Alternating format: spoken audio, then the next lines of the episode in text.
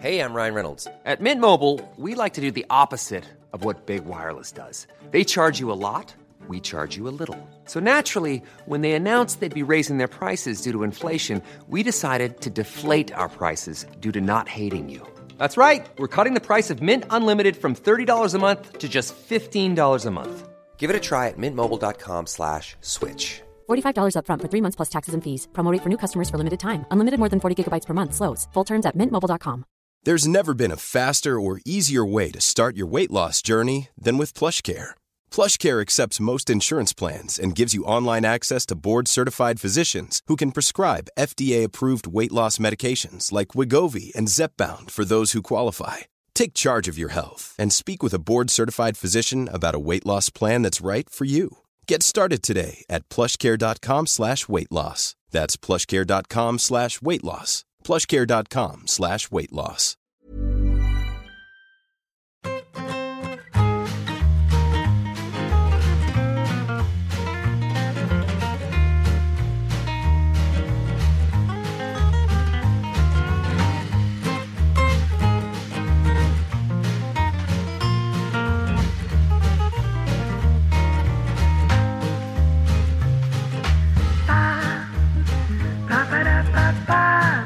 Bueno, he tenido mucho, mucho, mucha actividad en Twitter diciéndome que he estado fatal en el hormiguero.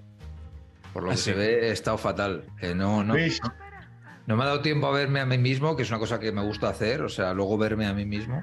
Y he tenido mucha actividad diciendo que la elección de gafas muy mediocre, discurso anticuado, o sea, se me ha criticado bastante. Pero en el anterior programa habíamos quedado que a esta iba Luis de la Fuente, no ibas Ya, tú. pero a- al final he, he preferido mantener la, la incógnita hasta el final. Pero sí, al final ha sido él, eh, que es un loser, es la verdad. O sea, es que tengo que defender cada papelón, tío, me cuesta mucho, tío. Ha sido como lo de Isco, ¿no? Que a última hora se desapareció. ¿no? Unión Berlín. Efectivamente. Eh, pero ¿qué pasa? ¿Que le han medido el índice de bollicaos en sangre y ha petado? ¿Cómo ha sido esto? Eh, Porque no hay bollicaos en Alemania. Ahí son más de curry burst. claro, los pretzels no, rellenos no le interesaban por lo que fuera. Oye, ten- tenemos un problema que tenemos que resolver eh, con las estructuras narrativas. Hoy que tenemos aquí a, a Nacho que, que sabe describir, igual nos puede echar una mano. O sea, eh, estamos con ahora el nuevo y exitoso formato Saber Empatar a día de hoy. Eh, lo hacemos, lo grabamos y lo subimos, ¿no? Fresquito, muy bien, la gente nos ha alabado. Yo creo que estamos posicionados bien para el Ondas ahora. Pero, pero esto, claro, se conjuga semana sí, semana no con el programa Classic. Entonces ya van varias veces que contamos algo eh, para la audiencia eh, que sucede, o sea, contamos que Carleto ha estado en paquetes y en el siguiente programa decimos que Carleto va a ir a paquetes. O que Eugenio Bus Tingorri se ha vuelto del Camino de Santiago y en el siguiente programa decimos Eugenio Bus va a hacer el Camino de Santiago. O sea, esto no sé cómo lo podemos resolver. Es La paradoja de regreso al futuro. Sí, estamos desafiando el continuo espacio-tiempo. Nacho, ¿tú se te ocurre algo? No, bueno, yo creo que narrativamente es atractivo, no hay que hacer el orden cronológico siempre. Enganchas al lector, al espectador. en este. Es, es una ordinariez también, te digo, el orden cronológico. Hay que jugar un poquito, ¿no? Con. Memento. Claro, sí. Yo me voy a comprar un, un almanaque de resultados, por si acaso. Claro. Cualquier día aquí hay un... Sí. Sí. Oye, eh, dato que va a interesar mucho a, a nuestra audiencia.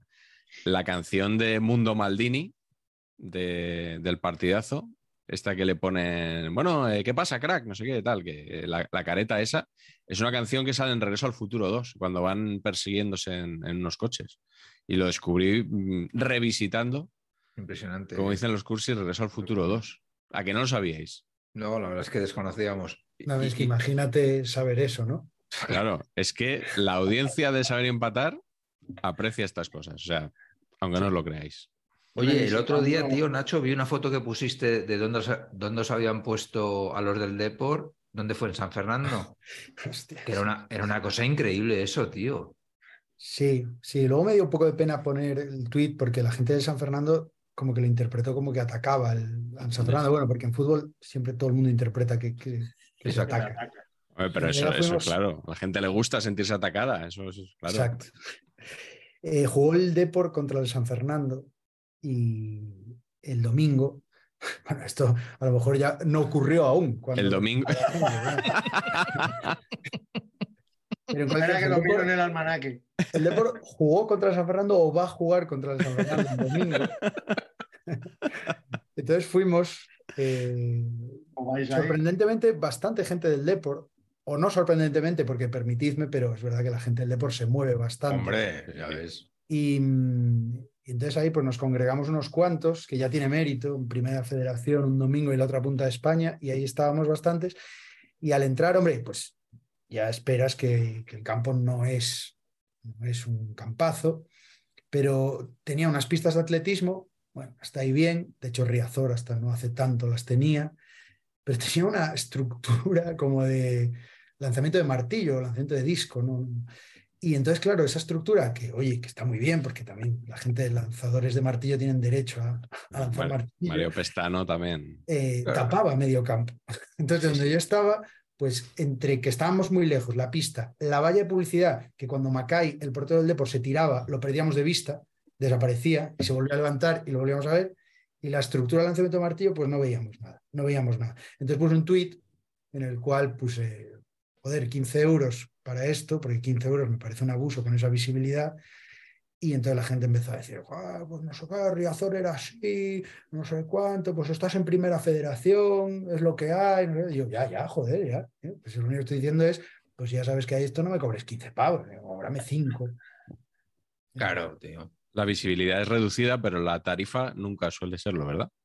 Y menos con, y esto hila muy bien con algo de lo que hablaremos hoy, menos con el Depor, porque los clubes en primera federación, cuando juegan contra el Depor, como saben que se mueve mucha gente, pues intentan hacer caja. Claro. Igual me enfada profundamente, porque intentan hacer caja, eso echa para atrás a mucha gente del Depor, han llegado a poner entradas a 50 euros, en serio. 50 Sí, pavos. Sí, sí, Madre mía. de verdad, luego han tenido que rectificar y tal, pero ponen entradas para, por ejemplo, el Depor va a jugar o ya jugó contra el San Sebastián de los Reyes en una semana o en, o en un día. Y las entradas son a 35 euros. Me parece un escándalo. Y, a veces ocurre, que ha ocurrido ya contra equipos eh, que, que ponen las entradas muy caras, la gente del Depor deja de ir y el estadio está medio vacío. Estadio medio vacío, que la afición local no va, que muchas veces la afición local es muy testimonial y ves la cancha medio vacía y dices tú, joder, ¿pero ¿esto qué es? Se trata de que la gente vaya al fútbol, de que haya un espectáculo, de que haya hinchas, cosas de, de que gente que dirige los clubs y que, y que el fútbol les importa muy poco. Mm. Bueno, yo creo que ya hemos esbozado por dónde vamos a ir hoy, ¿no? Odio eterno al fútbol moderno, ese mantra que, bueno, cuando pensamos en traer a Nacho Carretero al programa, dijimos, bueno, ¿y, de qué podemos hablar con él? Y se nos ocurrió, recordamos un artículo que escribió él hace muchos años en Jotdown, eh, donde eh, listaba un poco todas, todas las penurias que nos había traído el fútbol moderno. Yo creo que este es un claim, como dices tú, Pacheco, con el que se, va, se identifica la mayoría de nuestros seguidores, ¿no? De saber empatar. Aparte de que le gustan los datos absurdos como el que ha dado de Maldini, que algún día valoraréis. Eh, pero bueno, nos parecía un tema muy atractivo para, para tratar hoy. Eh, yo creo que es uno de los grandes temas de saber empatar, aunque no, nunca lo hayamos tratado específicamente, ¿no? Sí. El, eh, las diferencias entre fútbol antiguo y fútbol moderno. Eh, y para ello, Carleto, hemos traído hoy a, a, Nacho. A mí no me gusta decir mucho lo de invitados de lujo y tal, porque cuando no lo dices, o sea, parece como que solo, estamos encantados de tener a todos, pero es verdad que, que, nos hacía mucha ilusión traer a Nacho, que además es compañero vuestro en la Cervantina. Absolutamente. Eh, habría ya para acabar con de meternos en lo del fútbol moderno, habría que decir ahora invitado top. Ya invitado, invitado de lujo top. ya es como de Matías Prats. Sí, lo puso, o sea, Mourinho puso lo de top. Invitado top. Eh, esto es lo último moderno que voy a decir en toda, en toda la noche. Pero sí, hoy ha venido a divertirse con nosotros. Eh, Luis de la Nacho Carretero, que primero es un buen amigo, segundo es un buen pelotero, un buen futbolista, que eso aquí da puntos siempre. Siempre. Compañero de la Cervantina, antes compañero de, de, de lo que yo llamo eh, las francinadas, eh, las francinadas que son los partidos de los jueves eh, en el retiro, en la chocada del retiro que, que sigue de alguna manera organizando el espíritu de Carlos Francino, aunque no viene, entre periodistas, actores y, algunos más. Patch también ha venido alguna vez, hace, hace tiempo ya, pero, pero ha venido. En tierra, macho. Yo juego en tierra. Y aparte de todo es coruñés. Yo como coruñés consorte he aprendido a amar esa tierra, o sea que, que tiene un conjunto de valores personales que añadir a su trayectoria profesional, que es un grandísimo periodista. Él empezó además como periodista deportivo en el AS, en Coruña. En el Marca. Y hay, que, y hay que decir, dime, dime. En el Marca, en el Marca. Ah, en el Marca. No, ah, el que estaba en el AS era Fermín. Fermín de la calle. Estabais a la vez Fermín de la calle y tú. Coincidimos en Coruña, exacto. Vale, vale, pues ahí me había, ahí me había colado. Pues en el Marca. Eh, eh, y tengo que decir que una de las cosas que le honran, Miguel, es que yo creo que dejó a tiempo el periodismo deportivo. Que decidió que eso, a pesar de lo mucho que le gusta al fútbol, porque tiene una pasión desmedida, sí. como todos nosotros, eh, decidió que eso no iba a ninguna parte. Sí. Además, no solo lo suyo, sino en general, lo del periodismo deportivo.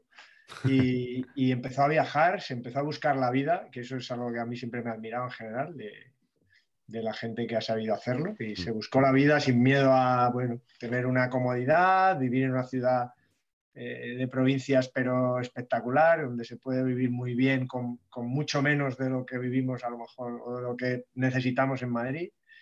Y, y el tío empezó a viajar y empezó a demostrar que era muy bueno. Fruto de ello, pues eh, llegó el libro Fariña, que es, bueno, bestseller absoluto. Podemos decir que ha salvado editoriales, por lo menos editoriales de laterales izquierdos, ¿no? Es un poquito el concepto. Ha permitido que muchos hooligans ilustrados puedan escribir sus libros. Gracias a él. O sea, él es el que ha sostenido eso. Eh, o sea, también ha hecho un gran favor al fútbol. Ha escrito su hooligan ilustrado del Deport. Eh, nos parece mejor que está ahí, ahí lo tiene Miguel. Y, luego ha escrito también el, Corredor de la Muerte. ¿Cómo se titula exactamente? El Corredor, el Corredor de la Muerte. El Corredor de la Muerte, eso. También sobre la historia de Pablo Ibar, que también es un historión. Y bueno, ha pasado por el país, ha pasado por muchos medios y ahora el tío está metido también en otra aventura ¿eh? para producir temas cinematográficos. Tú también tienes formación de cine, ¿no? Eh, de audiovisual, o sea que, sabes también de eso, así que ahí, ahí estáis en la pelea. A ver, ¿dónde nunca has sido un tío que te ha gustado la comodidad, ¿eh? siempre estabas en un sitio y tú mismo te has ido moviendo. ¿eh? Joder, pues es que después de esta presentación ya... Joder, no he dicho ninguna mentira.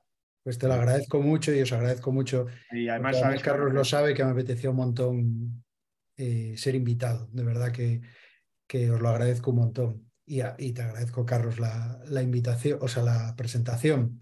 Y sí, lo de moverme, eh, yo el otro día, no hace mucho pensando, me di cuenta que eh, todos los trabajos que he tenido en mi vida los he dejado. Que no lo digo como algo positivo, pero es así, no sé. Eh, de en todos los sitios a los que he estado, pues me he acabado yendo por pura inquietud, yo creo, por ganas de explorar y de moverme. Y ahora pues esta última fase, eh, pues monté una productora con Arturo Lezcano, potencial invitado ¿eh? también. ¿Ah, sí? futbolero y gran periodista y, gran amigo. Eh, montamos una productora a la que llamamos Ailalelo Producciones. Ailalelo es una palabra que, que, no creo que tenga traducción, es como un estribillo que se usa en la música popular gallega, Ailalelo, Ailalala, en fin. Y, y la idea de esta productora pues es desarrollar nuestras investigaciones periodísticas para convertirlas en series de ficción, también en documentales, pero sobre todo en series de ficción. Un poco seguir la fórmula Fariña, que es que a partir de una investigación periodística lo puedes convertir en una serie de ficción en un momento en el que está ocurriendo mucho esto, en un momento en el que el audiovisual y, el periodismo van de la mano, hay un espacio ahí muy interesante y en eso estamos, la verdad que estamos muy contentos. Mucho trabajo, pero, pero prometedor. De hecho, ahora en mayo empezamos el rodaje de nuestra primera serie sobre el crimen organizado en Marbella, en la Costa del Sol. Como veis, voy de charco en charco. Qué bueno, man. Me Sí, meto en sí. este, que será para Movistar y a ver, a ver qué sale de todo esto. Sí, escribiste un reportajón de eso en el país, ¿no? En su día. Sí, precisamente lo, lo basamos en esta investigación. Digamos que eso fue como nuestra punta de Sí, lanza, diciendo, vamos a ver si funciona este modelo. Y la verdad es que el periodismo a veces se infravalora, porque eh, en periodismo estamos, nos castigamos mucho. Es como esto es una mierda, esto no sé qué. Y sí, hay mucha mierda. Y sí, hay mucho margen de mejora. Hablo del periodismo en general, ¿eh? no, Sí. no del periodismo deportivo. Pero yo creo que también hay que hacer un ejercicio de decir, pues hay gente muy buena dentro del periodismo. Y si tú vas separando un poquito y vas descubriendo reporteros y reporteras de un nivel tremendo, historias brutales, y al final cuando, cuando coges ese valor y, lo trasladas a, plataformas o a productoras, flipan, flipan, porque, porque claro, de las cabezas de los guionistas salen historias muy buenas, pero hay un límite. Pero de la realidad, del mundo que nos rodea, es decir, el periodismo como el canalizador de todo eso, pues sale verdaderas bestialidades y eso es ponerlo sobre la mesa y- y convencerles y la verdad es que hay un camino ahí súper interesante por recorrer.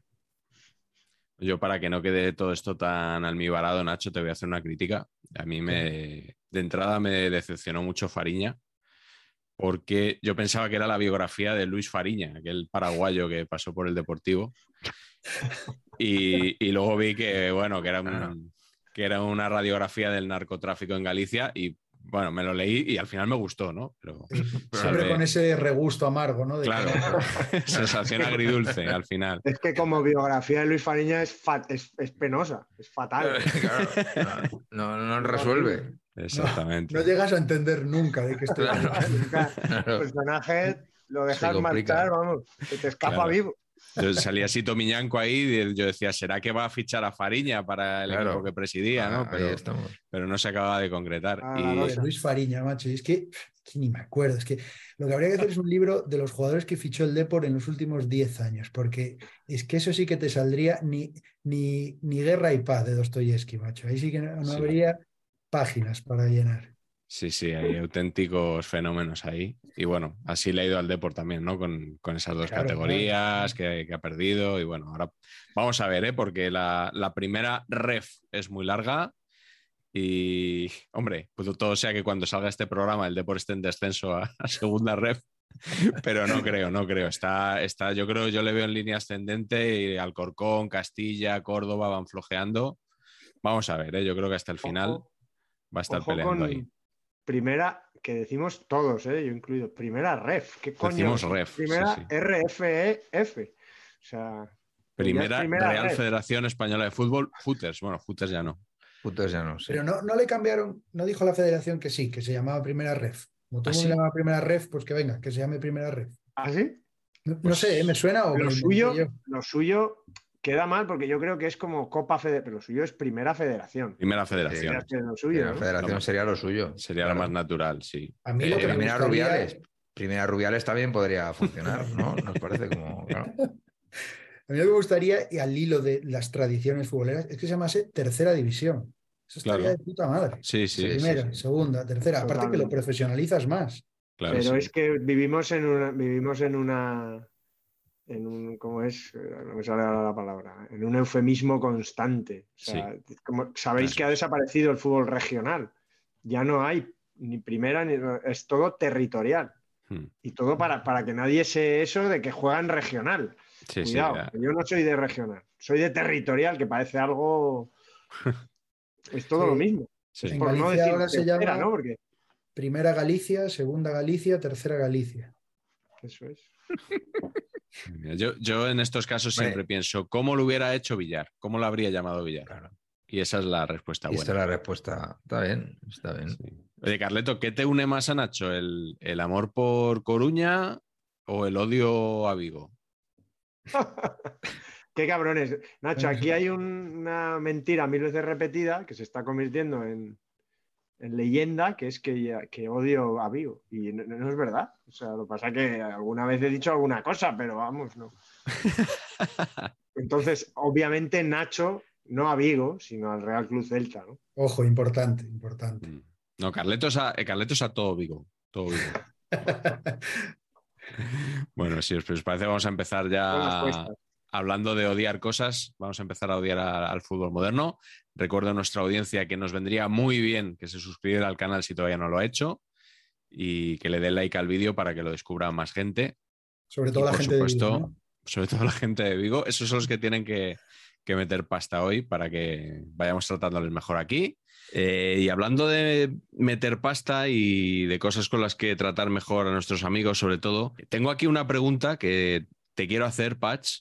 ¿Has probado la Mau 00 tostada? Pues tengo que decirle que no, porque ya saben ustedes que el mundo cervecil me cuesta mucho y Pero, en hombre. concreto este concepto no lo he trabajado todavía. Pero hombre, es la cerveza 00 española más premiada del mundo. Tú que eres un tipo que ha coleccionado premios en festivales de publicidad, digamos que es la patch de por su gran calidad y sabor. Además, Carleto es consumidor de cerveza 00. Yo soy amigo de la 00 y me he pasado a la tostada gracias a esta cerveza. Tengo buenas referencias, les tengo que decir, porque mucha gente de mi entorno sí que sí que la trabajan. Lo he visto, sí. Pues te habrán hablado, imagino, de que su auténtico sabor cervecero le viene por su gran combinación de maltas tostadas. Que a ti te hablan de Malta y solo 12 piensas en el, en el 12 a 1. En Bonelo, claro, te sale Bonelo. Que Bonelo hizo una campaña para la competencia, también hay que decir. Eso, ¿y ¿Sabes quién produjo ese anuncio? ¿No? Martí Pernau. Martí Pernau era 9 to 5. Sí, sí, señor. El caso es que la Malta Patch es el alma de esta cerveza, ¿eh? su principal elemento, la responsable de su color dorado y uno de los mayores contribuyentes de su sabor,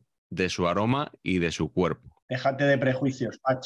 Es verdad, es verdad. Tiene, tiene usted razón, que me tengo que soltar un poquito en el tema cervecero tostadil. Prueba Mau 00 tostada, un sabor que desmonta prejuicios. A por ello. Vamos a empezar contigo, Nacho. Vamos a ir diciendo unas cuantas cosas que nos molestan de- del fútbol moderno. ¿no? Vamos a hacer, yo creo que va a dar tiempo a hacer cinco rondas fácilmente. ¿Cuál es la primera cosa que nos quieres contar tú hoy que te molesta de este fútbol moderno?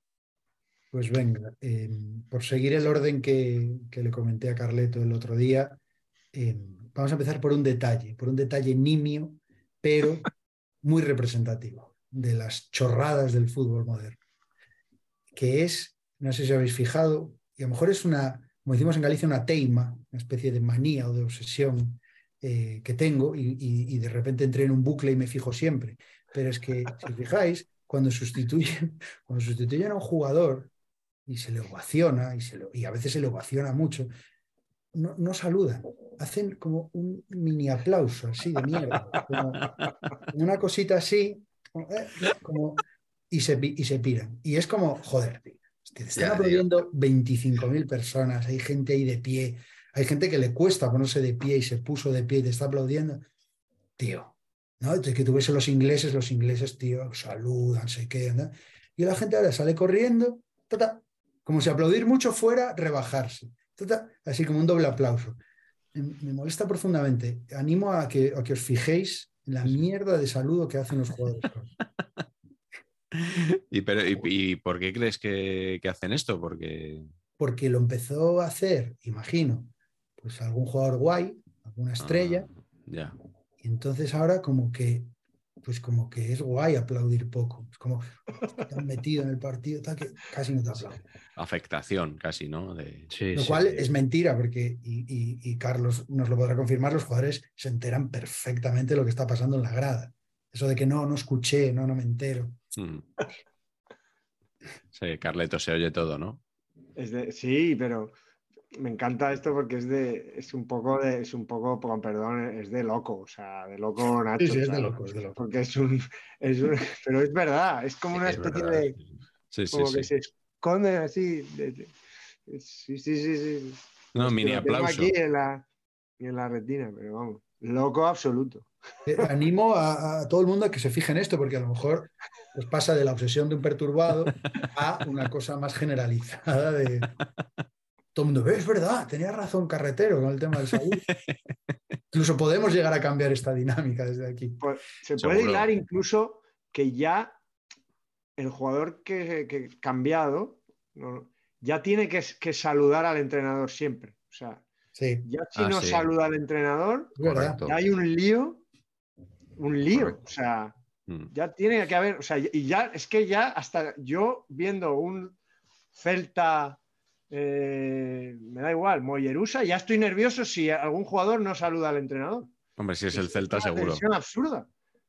Oye, pero... no pasa nada, pero ya lo miras, o sea, es como, a ver, eh, joder, No sé vosotros, tío, pero a mí cuando me cambiaban, cuando se atrevían a cambiarme, hostia, es que yo ni miraba al entrenador, pero es que ni le miraba. Y le odiaba, o sea, con todas, con todas mis fuerzas posibles, deseando que, que le pasara multitud de cosas.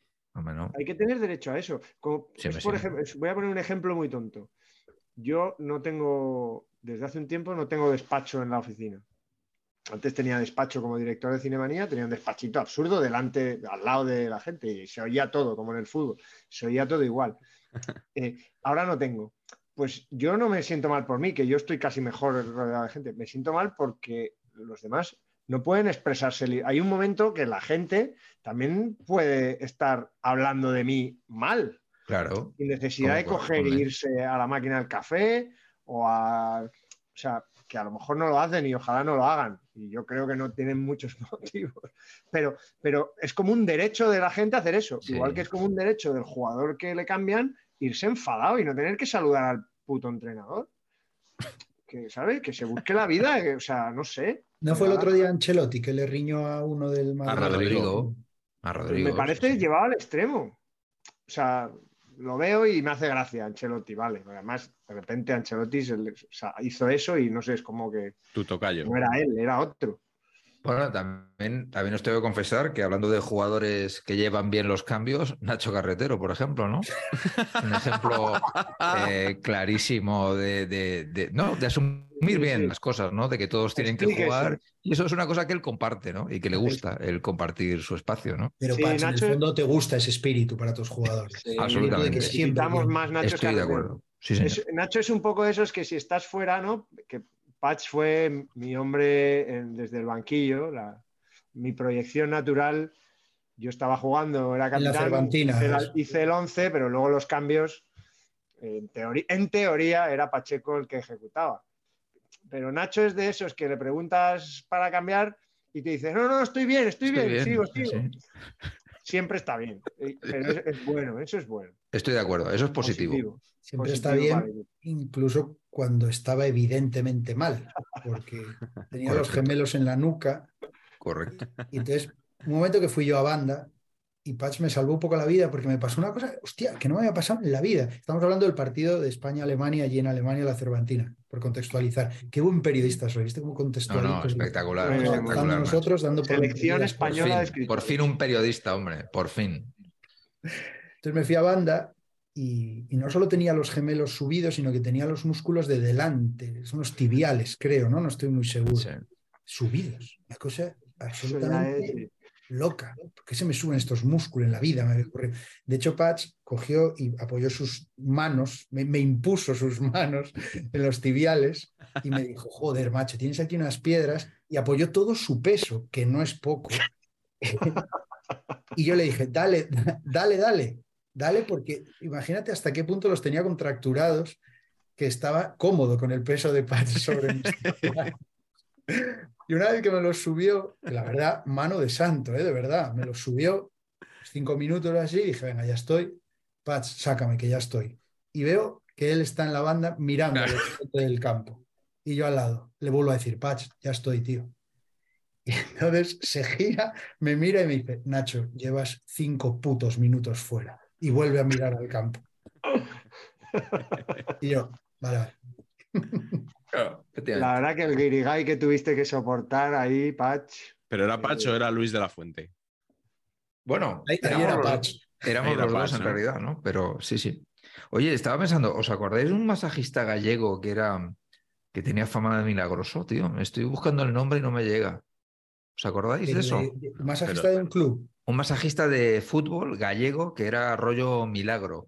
¿Pero ¿Algún equipo ¿Ah, sí? en concreto? Sí, igual estoy mezclando cosas, ¿eh? Pero ya lo buscaré, ya lo buscaré. Carlos Jesús. Carlos. Yo, yo Carlos de Jesús. la- del trío, no, de la pareja Ángel Mur, Pepe Guijarro. No te, no te sacas, Moore en el ¿no? Barça, Pepe Guijarro en el español, Claro. de ahí no paso. Yo no me doy cuenta, la verdad. Sí, sí. Bueno, Patch, pues eh, venga, tú mismo, sigue. Pues Yo, siguiendo con las cosas que hacen los jugadores que no me interesan, tío, los jugadores modernos, eh, yo tengo una cruzada contra los jugadores que no celebran el gol. porque han jugado en el equipo al que se lo meten hace 27 años. No puedo, tío. O sea, para mí, no, es que no hay una sensación igual a la de marcar un gol, tío. O sea, es que es lo máximo. Igual es la sensación más tope de la vida, macho. Y que no lo celebres y te pongas así trascendente lo que dice Nacho, ¿sabes? La cosa esta de. Estoy sintiendo. oh, no, no, no. O sea, ni os acerquéis para darme la mano. ¿no? Estoy. O sea, por dentro. Vete a tomar por culo, colegas. Metí un gol, hostia, a celebrar, a correr como un hijo de puta y, hostia, no me jodas. Es que me parece. Voy a horroroso. añadir algo que es muy purista. Yo Venga. creo que los jugadores no deberían celebrar el gol si es de penalti. Hostia, carretero. Bastante de acuerdo, ¿eh? Muy fina esa, ¿eh? Penalti, Manera, manera cobarde de marcar. claro, penalti, penalti es un regalo, trámite, gol, seguimos.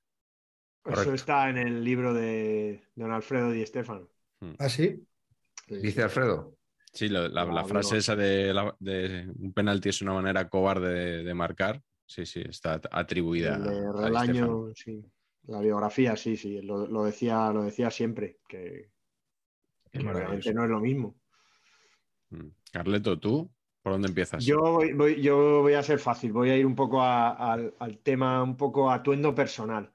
Yo, es que es el topicazo, nos van a freír, me van a freír, pero es verdad, o sea, soy y he sido incapaz de ponerme unas botas que no sean negras. Eh, es- cada uno que haga lo que quiera, pero yo soy incapaz. No, Estoy muy ahí, yo también, ¿eh, Carleto? no, nunca, jamás. ¿no? Y ahora que tengo niños, pues te das cuenta de cómo, de cómo eso ha cambiado, ¿no? Y cómo llevar unas botas negras les parece, les parece lo peor. Está bien, quizá está bien, quizá ha ido muy bien a la industria del calzado y a la industria del deporte, tal, ¿no? Pero, pero yo no, no, no lo concibo. Así que, que eso, que, que ya desde, no sé, ¿quién era Alfonso el primero? Las botas blancas aquellas. Las Yo creo-. Yo Quiero diría que sí. recordar, porque yo tengo grabada cada frente al fútbol tradicional, queda grabada en mi, en mi memoria. Quiero recordar que en una final, fíjate, voy a- yo no sé si será así, ¿eh? pero para mí fue la primera vez eh, Milán-Ajax, que yo creo que el 94 o algo así, yo era un chaval. La final, uno de los del Milán, Simoni creo que era, o Simone, llevó Simone. botas blancas. Marco Simone. Marco Llevaba Simone botas llevaba blancas. botas blancas ese partido. Fue como, hostia, mira ese tío, va descalzo. No, hostia, lleva botas Claro. blancas. Sí. Final del Fue el 90 y- principio del fin. del 95 que eh, fue aquella. Eh, pero yo te diría que lo de Alfonso es anterior, No estoy seguro, ¿eh? ¿no? No estoy seguro yo tampoco. Yo Ahí, creo ahí, que- yo bueno, creo que- ahí, ahí fue. Yo creo que primero fue fuera, alguien de fuera, y luego, y luego Joma rapidísimos, la I más D de Joma a tope, y le calzó las botas blancas a Alfonso. No sé si os pasaba a vosotros, bueno, no nos pasaría, porque vosotros sois jugadores técnicos, pero yo, eh, delantero que venía con botas blancas, como que me apetecía más pegarle. O sea, tenía esta cosa de. Ah, sí. Sí, era un poco. Bueno, y, y por suerte eh, pasó ya, pero no os acordáis, hace un par de años o tres, algunos jugadores empezaron a llevar una bota de cada color.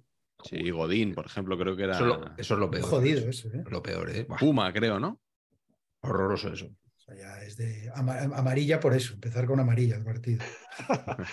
Totalmente. Y yo eso, pues donde estén unas Copa Mundial, unas Puma King o me da igual, unas Múnich Classic, ¿no? Eh, tal.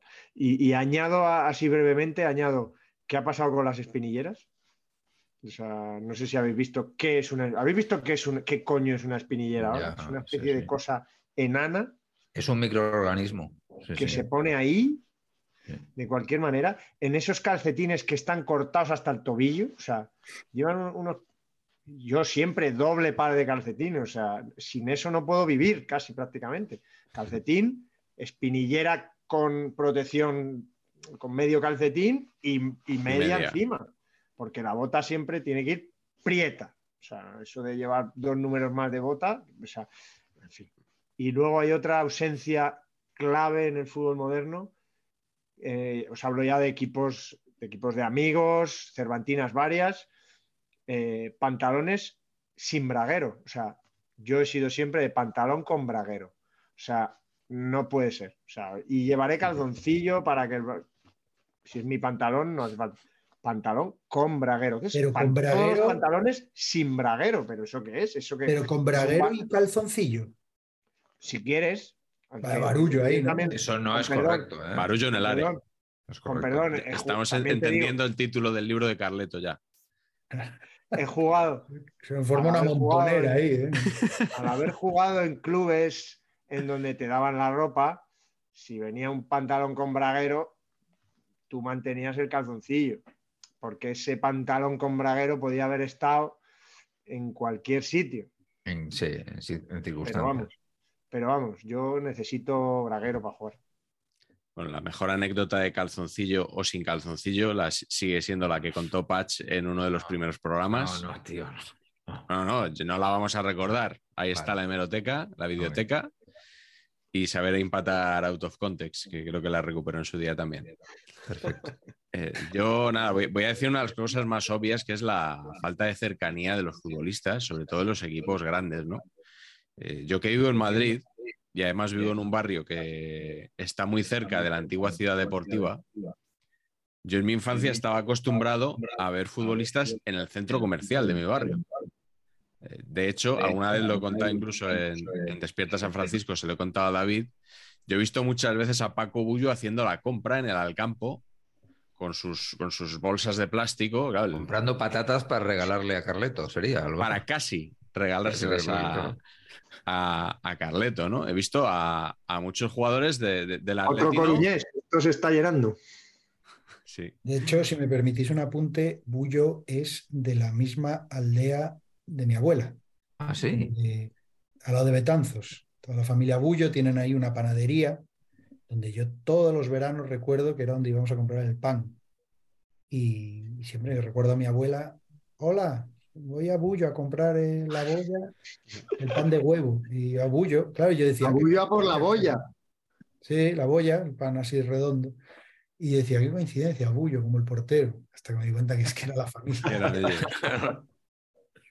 Sí. Pero Bullo no volvió mucho por ahí, ¿eh? No es una No. persona que esté muy arraigada. Joder, pues eh, yo le he visto varias veces, Con las patatas. Nacho. ¿En dónde? ¿En Betanzos? Sigue, sí, él sigue volviendo, no sé dónde tendrá casa. No sé, en la aldea igual no, pero yo creo que en Betanzos tiene casa, ¿eh? No quiero meterme ahí, entonces. Son asuntos de aldea, son... Oye, Nacho, mírate un Peligroso. vídeo un vídeo de Bullo eh, después de un Real Madrid deportivo en el Bernabéu, que es eh, no el año que el Madrid gana la liga contra el Depor en el Bernabéu, sino uno o dos años antes, que, falla Jukic un penalti también en el, en Bernabéu, y le entrevistan a Bullo de la televisión de Galicia y, y se emociona y, y llora porque ha perdido el Depor. Es bastante flipante el tema, ¿eh? Pues ahí me estás ya entonces cambiando y tocando la fibra. Claro, has sacado hablar de copas aquí, claro. Sí, sí, sí. Es que yo lo vi hace relativamente poco y me sorprendió muchísimo. Yo no, no me imaginaba claro. que pudiera tener esa, esa reacción. Así que nada, pues buscadlo, buscadlo. Nunca lo vi, Eh, ostras, ahora tengo curiosidad, lo buscaré. Sí, sí, sí. sí. Eh, pues la, la falta de cercanía de los futbolistas, ¿no? Lo que comentaba. Eh, ahora es que incluso si eres periodista te cuesta ver a, los jugadores. Y eh, yo lo recuerdo además porque en un, hubo, yo he hecho algún viaje de estos que me han que he trincado por ahí, ¿no? Con, que he contado alguna vez, con, con el Barça en la final de Wembley aquella, con el Madrid alguna vez, también fui a Dortmund una vez. Y, y en uno de estos viajes yo traté de, de quedar con un jugador que, me, que nos seguíamos en Twitter, que habíamos intercambiado algún mensaje alguna vez, y fue absolutamente imposible. Y yo iba en el avión del equipo, pero no era posible porque te separaban de tal manera que tú no podías ni acercarte unos metros de, de, de los jugadores, ¿no? Entonces recuerdo que yo le, le puse un mensaje y le dije, es que sois estrellas del rock. Y claro, él me contestó desde su otro lado y me dijo, no, somos Boy Scouts. Porque les llevaban, les paraban, les decían por aquí sí, por aquí Claro. no, etcétera, etcétera. Eh, y me parece que ya hasta la firma de autógrafos casi está eh, patrocinada y protocolarizada por los patrocinadores. O sea, ahora firmas a los invitados de los patrocinadores que han viajado contigo. Ya no firmas a unos chicos que pasan por ahí por la calle, ¿no? Eh, me parece que están lejísimos los jugadores, sobre todo en, ya digo, los equipos grandes, me chocó mucho también cuando estuve en Lezama, que vi entrenar al Athletic y estaban allí a un metro tuyo, oías cómo el entrenador saludaba a los jugadores, cómo les iba dando órdenes y era otro rollo que, no tenía nada que ver, ¿no? Bueno, no sé si seguirá siendo un reducto del fútbol antiguo, no sé si el Lezama también han cambiado eso en los últimos años, pero la verdad que, me gustó mucho y, bueno, por desgracia creo que es algo que se ha perdido. Te diré que es la única manera que tiene em, el fútbol medio, o sea, los equipos medios, los equipos de segunda, es la única manera que tiene de distinguirse y de hacer que sus aficiones se mantengan. O sea, conseguir que los jugadores del español, del Deport, de ese tipo de equipos, eh, se presten mucho más a todo lo que sea eh, contenido social, o sea, a todo. O sea, porque los del Madrid, el Barça, no sé qué, que son a los que tendería la gente joven porque ganan, eso no lo van a hacer. Eso no lo van a tener. Mientras que un chaval que sea del español, por lo menos sabe que a lo mejor un día eh, Darder va a una peña o sale y firma autógrafos eh, a la salida del campo de fútbol en el Madrid, el Barça, Manchester United, etcétera, etcétera, hay niños que son de esos equipos, eso, eso sabes que no va a pasar. Así que yo creo que los equipos pequeños tienen que ganar eso.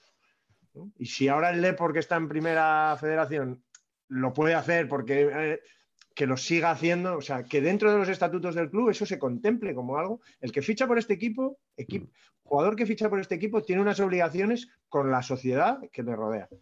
Porque si no, eh, todos se harán del Madrid. ¿Qué más da? A igualdad de condiciones, voy con el que gana. Pero fíjate que yo creo que igual tal vez estáis hablando de cosas un poco distintas, porque yo creo que a día de hoy el Depor trabaja muy bien eso y tiene a los jugadores en movimiento, acercados a los hinchas, peñas, tal cual, compromisos con el club. Em, y sin embargo, el jugador hoy parece más lejano hace 20 años. Yo en mi breve, muy breve etapa de periodista deportivo, cubría al Depor, pero es que, joder, cubría al Depor de Yalmiña, Tristán, Valeró, Mauro Silva, el, el de Champions. Y yo recuerdo cuando iba a los entrenamientos que si necesitaba algo de Mauro Silva, me acercaba, decía, oye Mauro, que mira, qué tal, que mi madre trabaja en un centro de discapacitados allí, de psicóloga, y les haría mucha ilusión que vinieras un día a los chicos allí. Y Mauro me decía, venga, vale, pues el jueves que viene pasa un rato por ahí y tal. Mm. un tipo que era campeón del mundo, estaba jugando la Champions. O sea, eso me parece que es absolutamente imposible. Inviable, sí, sí, y yo hablo con, bueno, pues con los que eran compañeros míos en prensa eh, que, que, todavía siguen cubriendo al de por allí y te dicen, no, no, la dinámica cambió absolutamente. Y estamos hablando de jugadores que son de tercera categoría, con todo el respeto, pero que no te puedes acercar a ellos. Entonces yo creo que una cosa es el club y el club, en el caso del Depor, ¿eh? lo hace bien, está con los jugadores todo el rato, con, iniciativas para que, para que sean cercanos, pero otra cosa es como periodista, incluso como hincha, intentar acercarte a un, a un jugador. Hoy en día es estrellas de rock, lo que decíais. Sí, sí. Eh, Roberto Carlos, por ejemplo, era uno que en el, Real Madrid de los 90 también estaba siempre disponible para, para ver a un niño para lo que hiciera falta. Eh, y era, una, era Roberto Carlos, era una de las grandes figuras del fútbol mundial. Eh, vamos con la segunda ronda. Nacho, ¿qué, más te molesta de este fútbol de hoy? Bueno, pues ahora voy a, lo macro, voy al, al tema estrella. Molestan profundamente los jeques árabes que sé que suena muy mal dicho así. Sí, bueno, después de, lo que, de cómo definió Carleto a Qatar en este programa, no te preocupes. Sí, esto es light. Que esto es light, sí, sí. ahora, a mí me molestan los jeques árabes. Joder, ya puestos vía, voy a ir hasta, voy hasta, voy hasta el final. En dale, dale. Me molestan en general los jeques árabes, por lo que representan. No por ser jeques y mucho menos por ser árabes, que ni siquiera hace falta puntualizar semejante cosa. Es por lo que representan, que al final representan a estados, emiratos, mm, que son cortijos, con dinero ilimitado, eh, con una hipocresía enorme, porque por un lado es una moralidad religiosa estricta y por otro eh, hay que verlos en su vida privada. eh, donde los derechos humanos ya sabemos lo que son, con un profundo desprecio a, a la mujer y a, cualquier orientación sexual, y, pero a la vez con todo el dinero del mundo. Y eso trasciende al fútbol. Ahora mismo Europa está bastante sujeta por las inversiones eh, del Golfo Pérsico, de Emiratos y de estados como Arabia Saudí, Bahrein o Qatar. Hay pocos grupos inversores en Europa que ahora mismo no cuenten con dinero de esa zona. Y eso al final se traduce en que como europeos les debemos mucho a gente que no respeta los derechos humanos en su día a día, a estados que tienen códigos penales y derechos que contemplan la tortura, el encarcelamiento de homosexuales, etcétera, etcétera. Entonces hay un absoluto desequilibrio entre la dependencia económica que hemos generado hacia esta gente y lo que socialmente eh, representan con respecto a lo que intentamos ser en Europa. Y el fútbol es una representación muy clara de este gran problema. Entran con el dinero y entran, pues como entran en todos los sitios, eh, a saco. Y, y claro, transforman, lo que tocan lo transforman, hasta el punto de que ahora ya no es que haya clubs de millonarios, es que hay clubs que son estados. Y cuando un club es un estado, pues el Paris Saint Germain es Qatar, pues entonces significan muchas más cosas. Si Mbappé, la estrella, se quiere ir, se convierte en una cuestión de Estado. Y entran ahí presidentes y primeros ministros a hablar. Eh, se convierte en una cuestión de mediática y de relato cultural. Se convierte en que de pronto un club eh, representa unos valores, unas cadenas de televisión, hasta asociaciones culturales, etcétera, etcétera, que están metiendo cada vez más dinero aquí y de repente, a través del fútbol, están... O sea, lo que, lo que quiero decir no es tanto una crítica económica, sino que al final acaban consiguiendo un mundial, por ejemplo, y en el cual va a entrar un tipo en un estadio con una camiseta que pone mujer, vida y libertad, mujer, vida y libertad, ¿eh? que no pone abajo el Shah, que pone mujer, vida y libertad, y lo tumban en el suelo y se lo llevan detenido. O un tipo iba con una camiseta que parecía un arco iris y se lo llevan detenido. Hostia, y asistimos a eso en nombre de la inversión del dinero. Bueno, perdón este rollo, pero es algo que como no, no, no, me, indigna profundamente, porque al final es, bueno, pues estar sujetos a gente que creo que tiene carencias graves en lo, en lo social. A ver, a ver quién, a ver quién ha puesto esto, ¿eh? No, no, no, no, joder, es inmejorable, pero hostia, ¿y qué salida tiene esto, tío? Sí, eso estaba eh, pensando yo también. Yo soy bueno haciendo el diagnóstico. Porque, joder. ¿Sabes qué pasa? Que también es un relato difícil de articular porque linda con el desprecio cultural. Y yo entiendo que puede llegar a sonar así. No tiene nada que ver con eso. No se trata de un desprecio cultural. No, no. Se trata de un desprecio a quien no respeta lo que consideramos lo básico para la convivencia. Y, entonces es un relato muy difícil de articular y que se politiza enseguida. Hmm. y desde luego, en cuanto a soluciones, y ya, por suerte no nos corresponde a nosotros, y sí que nos corresponde, y creo que estamos en todo el derecho en, en, rebelarnos contra eso, en quejarnos y en renegar de eso y exigirles a quien está a los mandos que lo solucione. Sabemos que van a ganar la Champions más pronto que tarde, ¿no? bueno, claro, es que, es que sería, estaría bueno que no. Claro, claro. No, con el pastizal, es que, hombre, es que, es que claro que tiene que pasar, tiene que acabar pasando. Y eso, y eso a los que coincidimos con el análisis de, Nacho, joder, pues nos va a joder bastante. Hmm. A mí yo es que odio al PSG.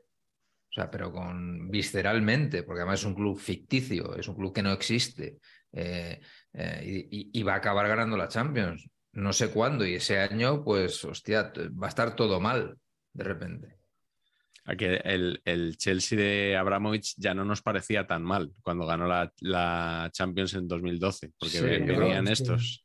Fíjate que Florentino es Robin Hood. Total, sí, sí. Chelsea histórico, equipo de Lucas, un equipo histórico eh, al final, claro. Sí, hombre, más historia que el PSG desde luego tenía el, el Chelsea también, ¿no? Venga, Patch, eh, sigue tú. ¿Por dónde quieres ir ahora? Pues hombre, yo venía también con el as de copas, tío, pero Carretero lo ha reventado, claro. O sea, yo tengo ahora lo que a mí me parece que es el drama diario, que es el bar. Eh, y, y no, y no tanto el bar, ¿eh? Yo, a mí cuando salió el bar, yo dije, vale, pues todo bien, si es más justo todo, pues creo que no me va a gustar, pero, pero es que sigue siendo igual de injusto. Eh, paramos 15 minutos para ver las cosas. No puedes cantar un gol, vuelvo a lo mismo, no puedes cantar un gol por, el, por, por, por esta cosa de, a ver si que estoy aquí medio, ¿sabes? Miras así, a ver si, joder, es- esto es tristísimo, es otra cosa. Eh, y si me dices tú, no, no, bueno, es que hemos e- erradicado todos los fraudes, todas las cosas que eran dudosas. Hostia, yo no veo, yo no veo eso, tío, no veo eso. No veo, o sea, la, la- yo, perdonadme, yo igual soy muy desconfiado, pero esta cosa del fuera de juego semiautomático, que hay como una nube, ¿no? Estilo para papá, y de repente ves una puntera que dice fuera de juego. Pero, pero ¿y por qué me tengo que fiar yo de que esa representación es correcta? ¿Qué ha pasado en el instante precisísimo en el que ha salido el balón de la, de, ¿no? del pie del que, ha, del que ha golpeado para dar el pase? Es que no me lo creo. Lo de las líneas, tío, del fuera de juego, eso es una mentira atómica. A esa precisión me refiero. Entonces, hostia, o eso es hiperpreciso o es un tongo todo, pero eh, extraordinario, vamos. Mm. Y eh, llamamos a Fouto a ver qué, qué opina de esto. no. Foto tiene un libro que, que tiene Carleto que se titula Pide el bar, ¿no? Exacto. Si no me equivoco. Eh, el bar, yo era, yo era muy pro bar cuando llegó y, y poco a poco he ido viendo toda, todo esto que, que has desgra- desgranado tú en tu Fíjate que- acertada intervención. em, es- es- estando de acuerdo como hincha de un equipo de primera federación donde no hay bar, Claro. os diré que he hecho Hace mucho frío ahí fuera. Os, os han, os han fastidiado mucho los árbitros esto, estos años, ¿eh? el nivel del arbitraje en primera federación es tal vez una de las cosas que más te explotan en la cara cuando caes ahí. Porque yo creo que el nivel futbolístico ya no, no hay tanto abismo entre primera y segunda B como a lo mejor hace 20 años. Hoy físicamente los jugadores de primera federación, hostia, ya tienen una preparación física, está mucho más profesionalizado. Evidentemente hay mucho salto, pero no tanto. Eh, y sin embargo, en otras cosas, y sobre todas las cosas, te diría el arbitraje, ahí es cuando te das cuenta dónde estás. Y la ausencia de VAR es tremenda, porque una, te das cuenta de que, y es una experiencia que vas olvidando, una vez que pita el árbitro, no hay vuelta atrás. Mm. Y tú puedes ser perfectamente consciente de que no ha ocurrido, de que es injusto lo que va a ocurrir, pero no importa, una vez que pitó, no hay vuelta atrás. Y entonces dices, hostia, es que esto con VAR. Entonces yo entiendo lo que decís, pero uf, si ahora quitas en el VAR, o sea, yo veo que eso sí que es un paso que no va a haber marcha atrás. No, no creo que no. Es imposible que haya marcha atrás. Yo, al hilo de esto, hay una cosa. eh, yo no veo muy lejano un momento en el que nos juntemos una serie de locos y digamos, vamos a jugar al fútbol con las reglas de mil- 1906. El movimiento Porque va a haber un fútbol. momento que se va a diferenciar tanto, rollo boxeo, que hay 14 federaciones, ¿no? No sé. Sí. que va a haber un momento en que hay tanta diferencia entre lo que se juega, a lo que ves en la tele, y lo que jugamos el resto, y ya os hablo ya como a nivel, como se diría, a nivel usuario, eh, que, que van a ser deportes diferentes. O sea, si seguimos metiéndole cambios y cosas raras y parones y bar y cinco cambios y no sé qué, lo que jugamos nosotros cuando nos juntamos y echamos una pachanga 11, 11 para 11 es que se parece cada vez menos. Y al final va a pasar eso, que va a haber Federación de Fútbol Moderno y Federación de Fútbol Clásico o Federación Antigua, algo así. O sea, no o sea, vamos hacia eso, no está, no está tan lejano. Ahora quizá lo vemos absurdo, pero, pero, pero, me da esa sensación. O, fútbol americano y rugby, ¿no? O sea, un poco, un poco eso, que, que cada vez se va pareciendo más a algo así y, quedará pues un fútbol más, no sé, no lo veo como un, un absurdo. Es- esa, esa separación, digo, y cada vez es más obvia. ¿eh? Pues estaría de puta madre, la verdad. Sí, sí. Hay que buscar presidente. ¿Quién, podría ser un buen Rubiales para esto? Billar, Claro. billar. Vuelvo a billar. El propio Ángel María, ¿creéis? Claro. Claro, y el deporte se llamaría fútbol. ¿No? Fur- fútbol. Furgo, furgo. Fútbol. Habría fut- fútbol y Y fútbol. Furgo. Bueno, Carleto, tú que eres, tú que Eh, eres amigo de que eres amigo de Villar. que- que- Rápidamente. Eh, el ninguneo a la figura del delantero centro. Es algo. El delantero centro, en mi imaginario y en el de todas las personas de bien, está por encima del 10. O sea, yo es algo que tengo clarísimo. Eh, tengo que agradecer a Haaland, esa bestia norteña, que le haya dado un poquito de. que haya recuperado, aunque yo creo que ya juega de todo. Eh, eh, a veces vemos cosas que no creeríamos, como en, como la peli de, de Ridley Blade Scott. Runner. Y mm, yo he visto 4-3-3 sin extremos ni delantero centro. O sea, explicarme cómo es un 4-3-3 posicional en los que los que están en las bandas no son extremos ninguno de los dos y el delantero centro tampoco es delantero centro. Pues eso ahora mismo, ha llegado a jugar así, ¿eh? Y España. Como diría que él, y el Real de Madrid. ¿no? Pero y, no, y, y muy, muy unido con esto es los propios esquemas y, y- y los nombres que se le dan ahora a las demarcaciones. El falso 9, el- estas basurillas que se dicen ahora, que también Yo realmente- bastante nervioso. Yo, Nacho, creo en el fútbol y, y la Cervantina fuimos una muestra absoluta, un Eh, equipo sin delantero centro puro. O sea, otro ejemplo más de fracaso debido a la No, no. ausencia de delantero Perdón, delantero durante centro. tres minutos se jugó con delantero centro de los de antes. ¿eh? Las cosas como Son los que estuviste tú en el campo. Simplemente era- quiero decir que Era tan de antes, estuve puesto ahí, o sea, era tan de antes. era el, el central malo puesto ahí. Sí, sí, todo. Simplemente creo que está dicho todo. Todos los que oigan esto saben lo que es un delantero centro, un delantero centro puro, clásico, que no haga más que rematar, estar en el área, jugar de espaldas. Me da igual que sea delantero. Puedes decir incluso que diferencia entre delantero centro goleador y delantero centro que mete pocos goles, porque, porque ha existido siempre las dos, Sí. para que se beneficiaran sus compañeros. ¿eh? Amiano, por ejemplo, pues el pobre era un peleón del que se aprovechaba pues Marañón y, el, y, y- y- y- y cualquier otro, Solsona. Pero era delantero centro. Y Haaland pues mete 40 goles y también es delantero centro. Pero ese oficio hay que honrarlo a muerte. ¿Y volver a los dorsales del 1 al 11 o cómo lo ves? Eso te lo dejo que lo vas a decir luego. Esto de llevar, Totalmente. esto de llevar el 41 o Eso, Ya. eso para, para otra ronda. Ya estoy en contra de que vaya el nombrecito en la camiseta. O sea, es que yo es que También. soy muy purista. ¿eh? Madre mía, Nacho, tío.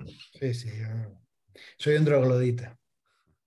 Que por voy cierto, voy me cerrar. colgando, y perdonad, ¿eh? pero al hilo- es que no, no puedo dejar de, de pensarlo, que al hilo del- de, Qatar y los jeques y tal, que es una cosa que me pone malo, que es lo de llevarse la, la Supercopa a Arabia Saudí.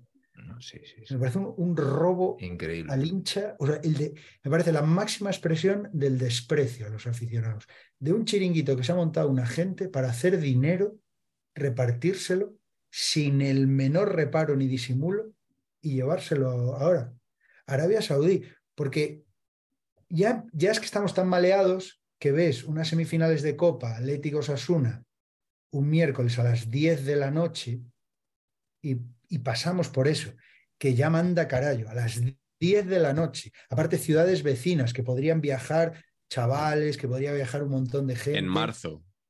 10 de la noche. Pero no contentos con, esas, con esos horarios, voy a intentar no decir tacos, eh, se lo llevan a Arabia Saudí. Y encima descubrimos luego a través de audios que porque se reparten el pastel entre el que lo organiza y uno de los jugadores de un equipo. No tengo palabras, no tengo palabras. Fútbol moderno es, es que es reírse del hincha ya. Correcto. Pues mira, ahora que hablas de la Supercopa, yo mi siguiente queja tiene que ver con los calendarios que tenemos infladísimos con competiciones que son cada vez más o más largas o más absurdas. Porque en los últimos años hemos asistido, bueno, la- no, no voy a decir que la Copa de las Confederaciones es fútbol reciente, porque se lleva jugando, se ha estado jugando durante décadas. Ahora tenemos la Nations League, que no ha acabado con los amistosos de selecciones ni con la fase de clasificación del Mundial y Eurocopa, como se dijo, ¿no? Eh, torneo ahí un poco absurdo que, que no sabes. formato la mayoría no llegamos a entender nunca. Incomprensible. Es muy complicado. Yo dediqué, cuando era periodista deportivo, dediqué una mañana entera a entender el sistema y a escribir un texto explicándolo y ni aún así mucha gente lo, lo acababa de entender. Era complicado, muy complicado. Eh, ahora hay un mundial de clubes que, que va a jugar el Real Madrid, eh, pero que quieren cambiar y quieren que haya tropecientos mil clubes en, en- Eso, en ese eso- mundial. eso promete, sí. Sí. Eh, tenemos el mundial, futuro mundial de eh, 48 selecciones, ¿eran al final? Sí. Ya para 2026, que no saben ni cómo hacerlo, porque no saben si hacer grupos de cuatro, grupos de tres, o sea, no, lo único que tienen claro es que quieren inflarlo para que vayan más selecciones todavía y que el álbum de Panini sea más difícil y más caro eh, completarlo. Bueno, así la Supercopa eh, igual, antes dos equipos, ahora son cuatro. Eh, menos mal que la Copa del Rey se ha aligerado, yo creo es de las pocas decisiones que en los últimos tiempos tenemos que celebrar, que nos han devuelto un torneo. O sea, la Copa del Sí, Rey sí, que sí. teníamos los últimos años era intragable. Absolutamente. Partido de ida, partido de vuelta, Cacereño, Real Madrid, Real Madrid, Cacereño. Eso, eso no tenía ningún sentido y no había quien lo viera. Y ahora, oye, le han, le han dado una vidilla nueva al, al torneo, pero es una excepción. Y a mí me parece, bueno, la Eurocopa igual inflada, en- eh, me parece que es una deriva horrible y que, que no hace más que exprimir, exprimir, exprimir, exprimir a los jugadores, que luego acaban, claro, que, que acaban con 50 partidos en, las piernas y al final, ¿quién sale ganando con esto? Pues los equipos que tienen plantillas amplias, ¿no? Igual que con los cinco cambios por partido. Eh, no sé, me parece. Me parece lo de la gallina de los huevos de oro, pues eso, tal cual. He dicho. Si es que, a ver, Venga, vamos con la, vamos con la tercera ronda, que empiece Nacho otra vez. Yo suscribo ¿eh? todo, lo que, todo lo que acabas de decir. Voy, vamos a otra ronda. Dale. sí, sí, dale, tú dale. Otra cosa que le había comentado a a Carlos el otro día era el tema del nombre de los estadios. En general, de que las cosas se llamen como empresas. La Liga Santander y la Liga Smartbank, o, o le quites el nombre a- a- tradicional al estadio. Ya pasó con el del español, ¿no? Sí. Eh, que le llamaron RC. No, se, llevó, se llegó a llamar No es de los peores. Powerade. No, Powerade, pero ¿cómo sí. se llamó Pobre. Sí, sí. Pobre. Sí, sí. Stadium. Powerade, colega, Powerade. Es que, tío, hombre, el estadio del español, un club histórico, tradición, y se llamas Powerade al estadio. No hay dinero que pague eso. macho. Sí. Ahora, es- eh, ahora me gusta el Power Horse Stadium, de, que es El Power de, Horse el de Almería. Se llama Power Horse, el de Almería. Power Power Horse. Sí, sí. Muy de Almería ese nombre. Es que claro, total. Eso y eh, cambiar los escudos. Cambiar los escudos es un asunto delicado, porque yo entiendo que, bueno, que un club pueda decir, oye, vamos a modernizar un- el escudo que ya se ha hecho a lo largo de la historia de los clubes, pero claro, es que el escudo representa mucho y, y Pero entonces no es cambiarlo, o sea, quiero decir, es cambiarlos mal. ¿No? puede ser, puede ser. Convertirlo en logo. que, que ¿no? los escudos se pueden modernizar, porque, Sí. porque quiero decir, eh, cuando se hace un escudo, solo el trasladarlo de lo que se hizo una vez, ¿no? ¿Dónde está el escudo original? El escudo original no se depositaba en ningún sitio, cada uno lo dibujaba un poco a su manera, ¿no? Uno y, y luego se copiaba y se hacía otro y se hacía la china de oro y brillantes y tal. Entonces yo entiendo que haya una cierta evolución, pero que eso se tiene que hacer bien. Estoy de acuerdo. No Si como se hace mal, se hace mal. Que luego es verdad que hay equipos ingleses que están cambiando los escudos a saco. Y coincide casi todos que son clubes que han cambiado su propiedad. O sea, que es la propiedad nueva la que ha, se ha sentido con la, la autoridad suficiente como para cambiar un club que, según la tradición, pues es de todos. ¿no? Eh, ahí sí que me parece lamentable. El Manchester City, ¿no? Por ejemplo, cambió su, cambió su escudo, ¿no? Eh, Lo que pasó con el Atlético de Madrid. La gente está indignada en el Atlético. en- Sigue, Con el muchos de años después siguen, sigue indignada con el cambio de escudo. Con De un hecho- cambio que no es de lo peor que se ha visto. ¿eh? El del Atleti no es de lo más destroyer que se ha visto. De lo más ahí. radical, ¿no? El de la Juve es un destrozo Sí. importantísimo, por ejemplo. Sí. No, es, El que más. Sí, sí, sí. Ha habido hasta cambios de, camis- de color. O sea, estoy tirando de memoria, pero creo que el Cardiff, que lo compró un tailandés y me lo invento, ¿eh? pero era rojo Sí, y sí. oye, el rojo, qué mal, mala suerte, da suerte mala. Y Sí, que en Tailandia el rojo Pero significa bueno, no sé qué. Pero ¿qué me estás contando? O sea, Bueno, bueno, bueno. Esto, esto- Claro. Sí, pasó al, al contrario. es que, Me pone los pelos de punta, solo escucho. claro, tío, es que eso es. eh, no sé, eso es lo más sagrado y, y se puede tocar todo. Uf, no sé, es complicado. Muy difícil. Pasa que yo creo que el Atlético también lo gestionó mal. Hizo un poco Sí, de atención, de repente apareció el escudo nuevo. Y me contaba un amigo del Atleti el otro día que, que sacaron, hay, no sé si la tercera equipación o algo así, man- pusieron como un- el escudo. El anterior escudo, el escudo anterior, sí, sí. Y voló. O sea, Eso es. Agotó en, en dos días esa camiseta. Mm. Igual al club debería decirle algo esto. Carleto, ¿por dónde vas tú ahora? Pues tengo, la verdad que tenemos, tengo muchas, ninguna casi con, con mucha entidad. Pero bueno, voy a ir por eh, eso tan traído y llevado como es el parón de selecciones. El parón de selecciones. Yo sé que eso es un problema, que los entrenadores, los seleccionadores necesitan tiempo para jugar, pero eso de poner dos y hasta tres partidos seguidos de la selección en medio de, de la temporada, eso me parece que es que acabamos hartos todos. Ya no solo porque es verdad que encima los jugadores para los clubes, es que eh, es que no tiene sentido. Y es curioso que, que cuando menos se tardan los viajes, ahora te pones en, en el día, vas y vienes a media Europa, eh, pues resulta que hay que pararlo todo, jugar tres partidos absurdos. Yo no sé. Yo el sistema jugar miércoles, domingo, miércoles, domingo entre medio me, me sigue pareciendo mucho mejor. Es cierto que los entrenadores no tienen tiempo para estar con sus equipos, entrenar, bueno, pero para lo que vale eso luego también, también te digo.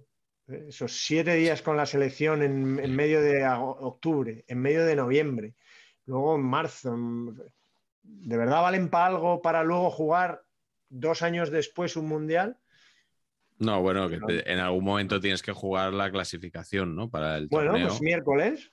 Miércoles. El, el miércoles. Los miércoles es alternos con, con- con la Champions. Bueno, como era antiguamente. Es que, es que también me parece que hemos ido a peor. Sí, Aparte, a nadie le gusta. juntas, vas a de jugar y, punto. Que el seleccionador, tal, pues es una milonga lo de ser seleccionador. Me lo- que me lo digan di- a mí. di algo, Patch. Que me lo digan a mí, claro. Efectivo, totalmente de acuerdo. Oye, una, una tontería más. Eh, alguna vez que he dicho parón de selecciones me han reconvenido, porque claro, eh, es parón de liga. Las selecciones no paran. Sí, sí. O sea, perfecto. O sea, perfecto que todo alrededor de ese concepto esté mal y funcione No, mal. de hecho, ese, eh, hasta, el, hasta el mismo concepto es como, como, como que expresa la idea del inconsciente. Parón de selecciones porque todo lo interpretamos, me da igual la selección, me paras lo que de verdad me interesa, Eso es, eso es. es la liga. Parón.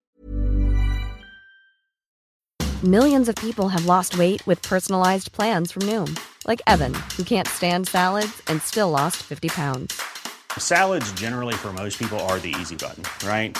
For me, that wasn't an option.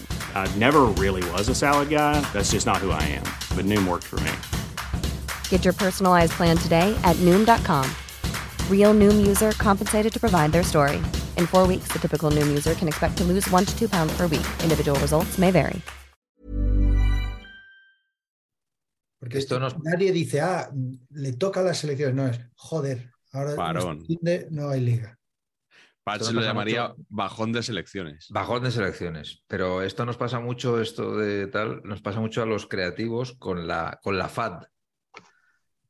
Que es, como bien sabéis, La, Fundación de Ayuda contra la Drogadicción. Claro, pero muchas veces decimos la Fundación de Ayuda para la, dro- la Drogadicción. O sea, muchas, o sea, cuando estás hablando, Sí. No, es que, hostia, porque la, la FAT rota, o sea, va pasando por agencias, cada año la lleva una, y entonces cuando te cae, eh, entonces mucho, mucho, yo solo he oído decir mucho ayuda a la drogadicción. para la drogadicción. Dices tú, bueno, no es, es exactamente no es esto, ¿no? Pues parón de selección es un poco lo mismo. ¿No, no Eso, recuerdas un caso en el que don Josep Lluís Núñez dijo algo así como el partido para la droga o el partido por la droga? No, pero eso hay que investigarlo de inmediato. O sea, estoy por me cerrar suena- ahora mismo la ventana y ponerme a buscar esto. Me suena habérselo oído a. Arus alguna vez. Hostia, qué bueno. Qué bueno. Venga, te toca. Me toca, pues yo voy con una cosa personal eh, y que además no tendría por qué haber desaparecido con el fútbol moderno, que esto es lo que me da más rabia. Es que no entiendo, o sea, yo no sé dónde ver los goles, amigos. No sé dónde ver los goles. Y, y esto es totalmente primario. Pero es que los formatos, esto, ¿no? El contenido snackable que se trabaja ahora de ¿no? un fogonazo, y entonces te cuento aquí dos, dos y 27 minutos de tertulia con los mismos tres que luego van a estar en la radio con la misma tertulia es que no me interesa. O sea, yo quiero ver los goles. Y quiero ver los goles en tres minutos de cada partido. Porque claro, yo me voy a Movistar Plus y digo, resumen, Villarreal Rayo. Y me clavo ocho minutos de un locutor que tiene pinta, con todos mis respetos, de que le apetece eh, bastante poco el estar narrando eso. O sea, cero emoción de nada, de que de no transmite nada. Y hostia, es, es aburridísimo. O sea, yo necesito Match of the Day en España, necesito el antiguo Estudio Estadio, necesito ese tipo de programa.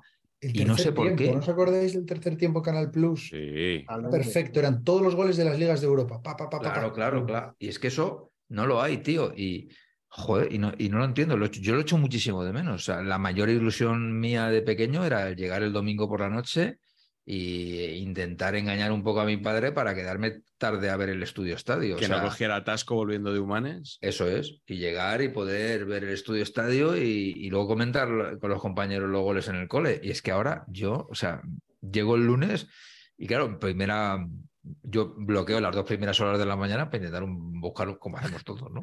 Para buscar un poquito los resúmenes y tal, ¿no? Eh, un poquito tal, ¿no? Cuando ya debería haberme ido a acostar con todo ya visto, hombre.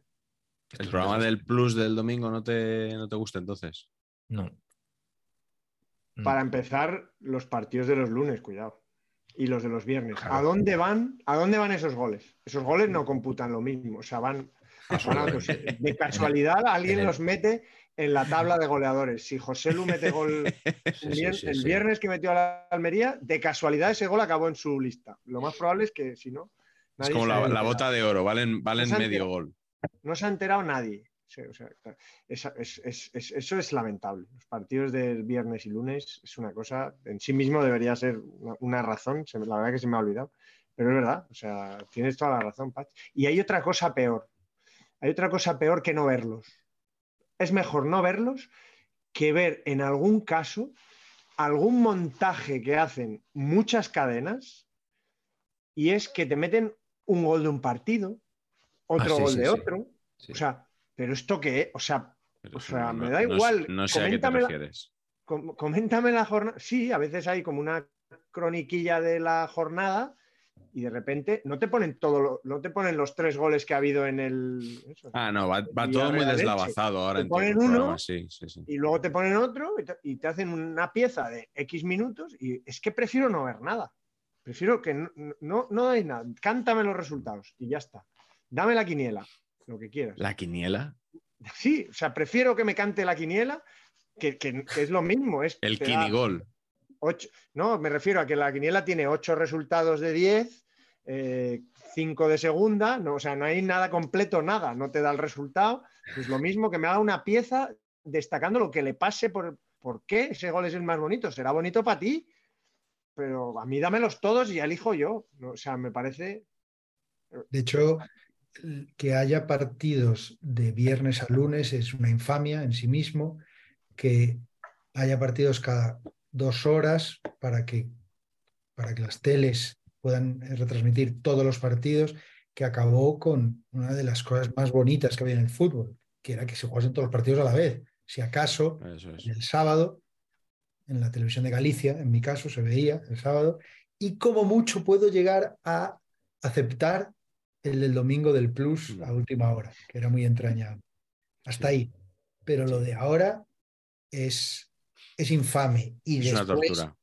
que hay que, es otra cosa que reivindico, y en eso habría que, que aprender de los británicos, que tienen un respeto al hincha a años luz de España. Bueno, es que en España hay un desprecio directamente, que es en agosto o en septiembre saco el calendario, Ah, no, total. aquí a final de temporada, día y hora. Y la gente se organiza. Hombre, Se claro. organiza y entonces, ¿qué pasa? Que ves en Inglaterra y ves los partidos y ves 4.000 hinchas visitantes. No, es que allí, dicen algunos periodistas deportivos, es que hay otra cultura, o es que hay mejores trenes, o es que hay no sé cuánto. Eh, me- mejores trenes, cuidado, ¿eh? No, imposible. Mejores que aquí nunca. infraestructuras ferroviarias. No, Es lo máximo. Y al final, ¿qué pasa? Pues que, que se pueden organizar porque se les tiene en cuenta. Aquí, aquí yo por un momento llegué a pensar que es que hay un interés en que la gente no vaya al estadio, de verdad. Yo llegué a pensarlo y en el colmo, de, en el colmo de, del maltrato al aficionado que quiere al estadio y le ponen un partido un viernes o, no le avisan hasta tres semanas antes de cuándo va a ser, o hay a lo mejor un derby o un partido cercano y, y lo clavan un viernes o un domingo a última hora y le fastidian a las peñas, etcétera, etcétera. En el colmo de eso, recuerdo, no os acordáis, que la liga le dijo a los clubs que tenían que llenar la grada que se ve en la tele. Ah, sí, sí, sí. La es U verdad, televisiva. Es verdad, Me tío. pareció ya como, ¿pero qué, qué, qué estás diciendo? Sí, sí, sí, total. Tenía que tener como un aspecto decoroso, ¿no? ¿Verdad? Que, que no hubiera calvas y que Sí, estuviera sí, ahí la es que. Pero hombre, pero si llevas 20 años vaciando estadios y ahora le pides que los llenen para la tele. Para la tele, claro. Para la tele, claro, no para otra cosa. Para, la tele, postureo. para que dé, sí. para que dé bonito. Claro. En eso debemos ser unos revolucionarios en Cornellà al Prat, porque vamos. La U, hay más espacios vacíos, madre mía. Vamos a la Eh, contra. Pues al, al hilo de todo esto, yo lo- el siguiente punto que tenía pensado son las retransmisiones televisivas controladas por la liga Bueno, que tenemos es- ahora. O sea, eso es el- increíble. claro, dice Nacho, quieren echar a la gente del fútbol. Pues no es una idea descabellada. ¿Por qué quieren echar a la gente del fútbol? Para que la gente lo vea por la tele. Claro. Sí, y la sí, tele la tienen controladita ahora en, en la liga porque el factor periodístico ha desaparecido y ahora lo que tienen es una serie de partners que son MediaPro, Movistar y Dazón, que entre ellos montan la, organizan, producen la señal y emiten eh, los diferentes partidos y tienen firmado un, esto va por un concurso y tienen estipulado que no pueden salirse editorialmente de unos márgenes que les da la liga. El más conocido, que ya comentó Tebas un día en un vídeo que se viralizó del partidazo, es que el reportero eh, a pie de campo, cuando hace las entrevistas al final del partido, no puede preguntar lo que él quiere, sino que tiene que preguntar por el partido y no puede incomodar al entrenador, al jugador, al personaje de turno. Entonces, claro, eh, no hay ningún colmillo periodístico que, ojo, a mí no me parece mal incluso que se les obligue a preguntar por el partido. A mí eso me parece bien. Eso es un cachondeo, si no, empiezas Claro. a preguntar la renovación, la Eso. novia, no sé qué historias y tal. No, no, tú estás ahí para informar sobre el partido. Pero, eh, claro, ya, si no puedes decirles que han hecho algo mal, no puedes incomodarles, te dan un toque, si... Eso ya es otra cosa, ¿no? Tener que decir por contrato que la liga es la mejor liga del mundo. Bueno, pues, pues claro, al final es, es- ha desaparecido el factor periodístico y es una manipulación en toda regla. Te tiene digo- un grave problema con la libertad de expresión y de prensa. A ver, eso, Sí. eso es mucho. Pero también os digo que vosotros, claro, vosotros sois gente de bien, sois, ¿no? Sois gente íntegra. A mí me viene ahora mismo don Javier Tebas o cualquier enviado suyo y me dice, Pacheco, aquí está la pasta para saber empatar. Tacata. Así Me, sí.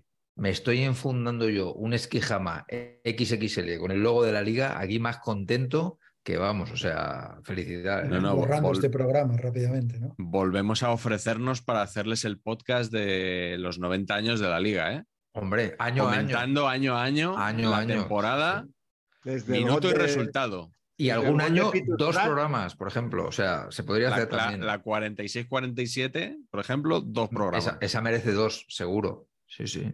Del gol de Pitus Prat al de José Lu el viernes contra la Almería. Joder, es que con, Pues- es que con ese titular eh, es que igual se colapsarían los servidores worldwide de Amazon Web Services. Se me va el dedo, ¿eh? Se me va el dedo clicando. Bueno, No estaría mal empezar también porque mm, yo pudiera seguir haciendo los partidos de segunda que hacía en Movistar, que ahora los También. hace la liga. Eso también, eso Que- también ayudaría, sí. que, oye, que, que ayudaba a traer un trozo de pan a casa. De todas formas, yo estoy aquí. Pedazo de pan o trozo de Mendrugo. pan o mendrugo, no sé, pero. Claro. yo estoy aquí poniendo a parir a la liga, pero claro, yo lo que añoro es Feel la free. liga. Completamente, siéntete completamente libre. Sí, no, pero digo que yo venga a darle palos a la liga cuando mi máximo anhelo es que el Depor vuelva a la liga. claro, Yo siempre claro. digo porque, claro, estos años y la afición del Depor sigue ahí, tal, abonados un montón, el estadio se llena y tal y cual. Por cierto, es, es Abanca Riazor, ¿no? Sí, sí, Abanca Riazor. Sí, sí. Y el equipo femenino se llama Depor Abanca. Directamente. Nos llamamos como un banco porque, queridos amigos, somos un banco. El Depor pertenece a Banca. Claro. Otra de las maravillas del fútbol moderno. Correcto. Venga, Nacho, pues eh, vamos con la cuarta ronda. ¿Qué te queda por ahí? Iba a decir algo y se me acaba de olvidar. Ah, esto, decía que, que añoro el, eh, la liga, pero que en realidad esta experiencia de, de primera federación, eh, yo siempre me guardo todas estas experiencias, por ejemplo, el otro día lo del San Fernando, eh, para decir, joder, un día nos acordaremos de todo esto, un día nos acordaremos de estos campos a los que tenemos que viajar y jugar, y el otro día los jugadores del Depor subiendo por una calle en Ceuta porque el autobús no pasaba, entonces tuvieron que ir caminando, entrar en el campo caminando. Todas estas pequeñas eh, miserias que estamos viviendo ahora, pues nos servirán para el día de mañana, cuando volvamos, si es que volvemos, para decir, joder, no, no nos podemos quejar. Si tú te acuerdas cuando, cuando, o sea, como que hay mucho folclore en mis quejas, pero yo quiero volver a aguantar a Tebas y quiero volver a. Echo de menos a Tebas. Hecho de menos a Tebas, ha sido durísimo estas declaraciones, ¿eh? pero Muy duro, comprensibles. Pero comprensibles. Muy duro porque además nosotros estuvimos con el tema Fuenlabrada, un asunto ahí con Tebas. Hombre, Sí, sí. Tebas es un tipo muy querido en Coruña. por supuesto, lógicamente. También andaba Foto por ahí, ¿eh? Sí, Foto, bueno, eh, hizo una cosa que a mí me, me, me sigue llamando la atención, que es de dejar de ser periodista y empezar a hacer de portavoz, o sea, empezar a hacer propaganda. Que oye, cada uno hace lo que, lo que considere y lo que quiera para buscarse la vida, pero no deja de ser llamativo. Y ya no me hagas meterme en más jardines. No, no, no, ya bastante, bastante tenemos. De, ¿Qué te queda por ahí por cuarto punto del orden del día? No sé si me queda algo. Porque Sí, voy a comentar lo de, lo de los dorsales. Hombre, esa es buena. Lo de los dorsales ya me molesta en sí, nunca entendí por qué, pero bueno, mm, vale, ya hay dorsales. Pero cuando se ponen cosas sin sentido Sí. en los dorsales, como medio ini- iniciales, incomprensibles al ojo humano, o, o nombres que no es como les conocemos. Y, y si te, pero si tú eres, yo qué sé, eres González, ¿por qué pone J.K en tu, en tu dorsal? Estas cosas también me, me molestan profundamente. Sí. Me acuerdo de, por ejemplo, Escudé, que se había puesto SQD. ¿Cómo pueden, cómo pueden permitir eso? Sí, sí. No, est- no está regulado y debería, Patch, el tema del naming, ¿verdad? En Inglaterra está regulado, vuelvo otra vez a Inglaterra, ¿eh? pero en Sí. Inglaterra es primer apellido, punto. Pero no siempre, ¿eh? No siempre, porque Yo no sé Cesc- si eso ya no es Cesc así. creo que era Ah, no. Sesc y los brasileños eran por su No, apodo no, también. Cés era Fábregas. No era Fábregas. ¿eh? Sí, seguro. Yo Sí, sí, sí. Pero seguro, no sé si, seguro. si eso ha cambiado ya. No, eso creo- no lo sé. Creo recordar en Inglaterra ya ver alguna tontería de estos de A. Fernández, que también me pone muy nervioso. Sí, o sea, sí, ¿en sí. serio te tienes que poner la, la inicial de tu nombre delante de tu apellido? ¿Por qué? ¿Por qué? Porque es que no lo entiendo. Eh, yo creo que ha cambiado en Inglaterra eso, pero, pero sí, yo creo que hay que ser mucho más, mucho menos permisivos, tío.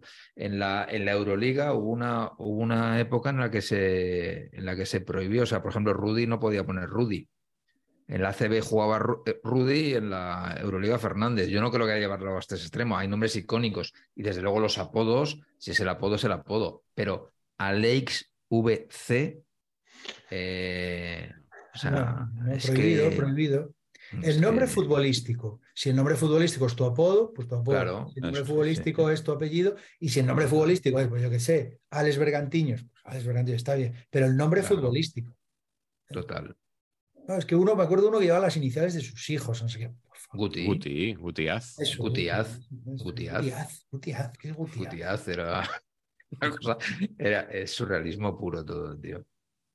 Una cosa que me gusta mucho, que, que también del fútbol hemos hablado varias veces en este nuestro programa, es el concepto de antes, que era, bueno, los, los hermanos, Navarro y Navarro II, esta cosa, ¿no? Sí. Esto era, era precioso, ahora no, ahora se ponen José Navarro y Mariano Navarro, ¿no? Y lo, hostia, todo mal, todo mal. Hoy, por ejemplo, eh, hoy, por ejemplo, otro- eh, un día anterior, que no es hoy, sino un día, Hoy de hace dos semanas. Hoy de hace unos días Es varios, decir, que a lo mejor es la semana que viene.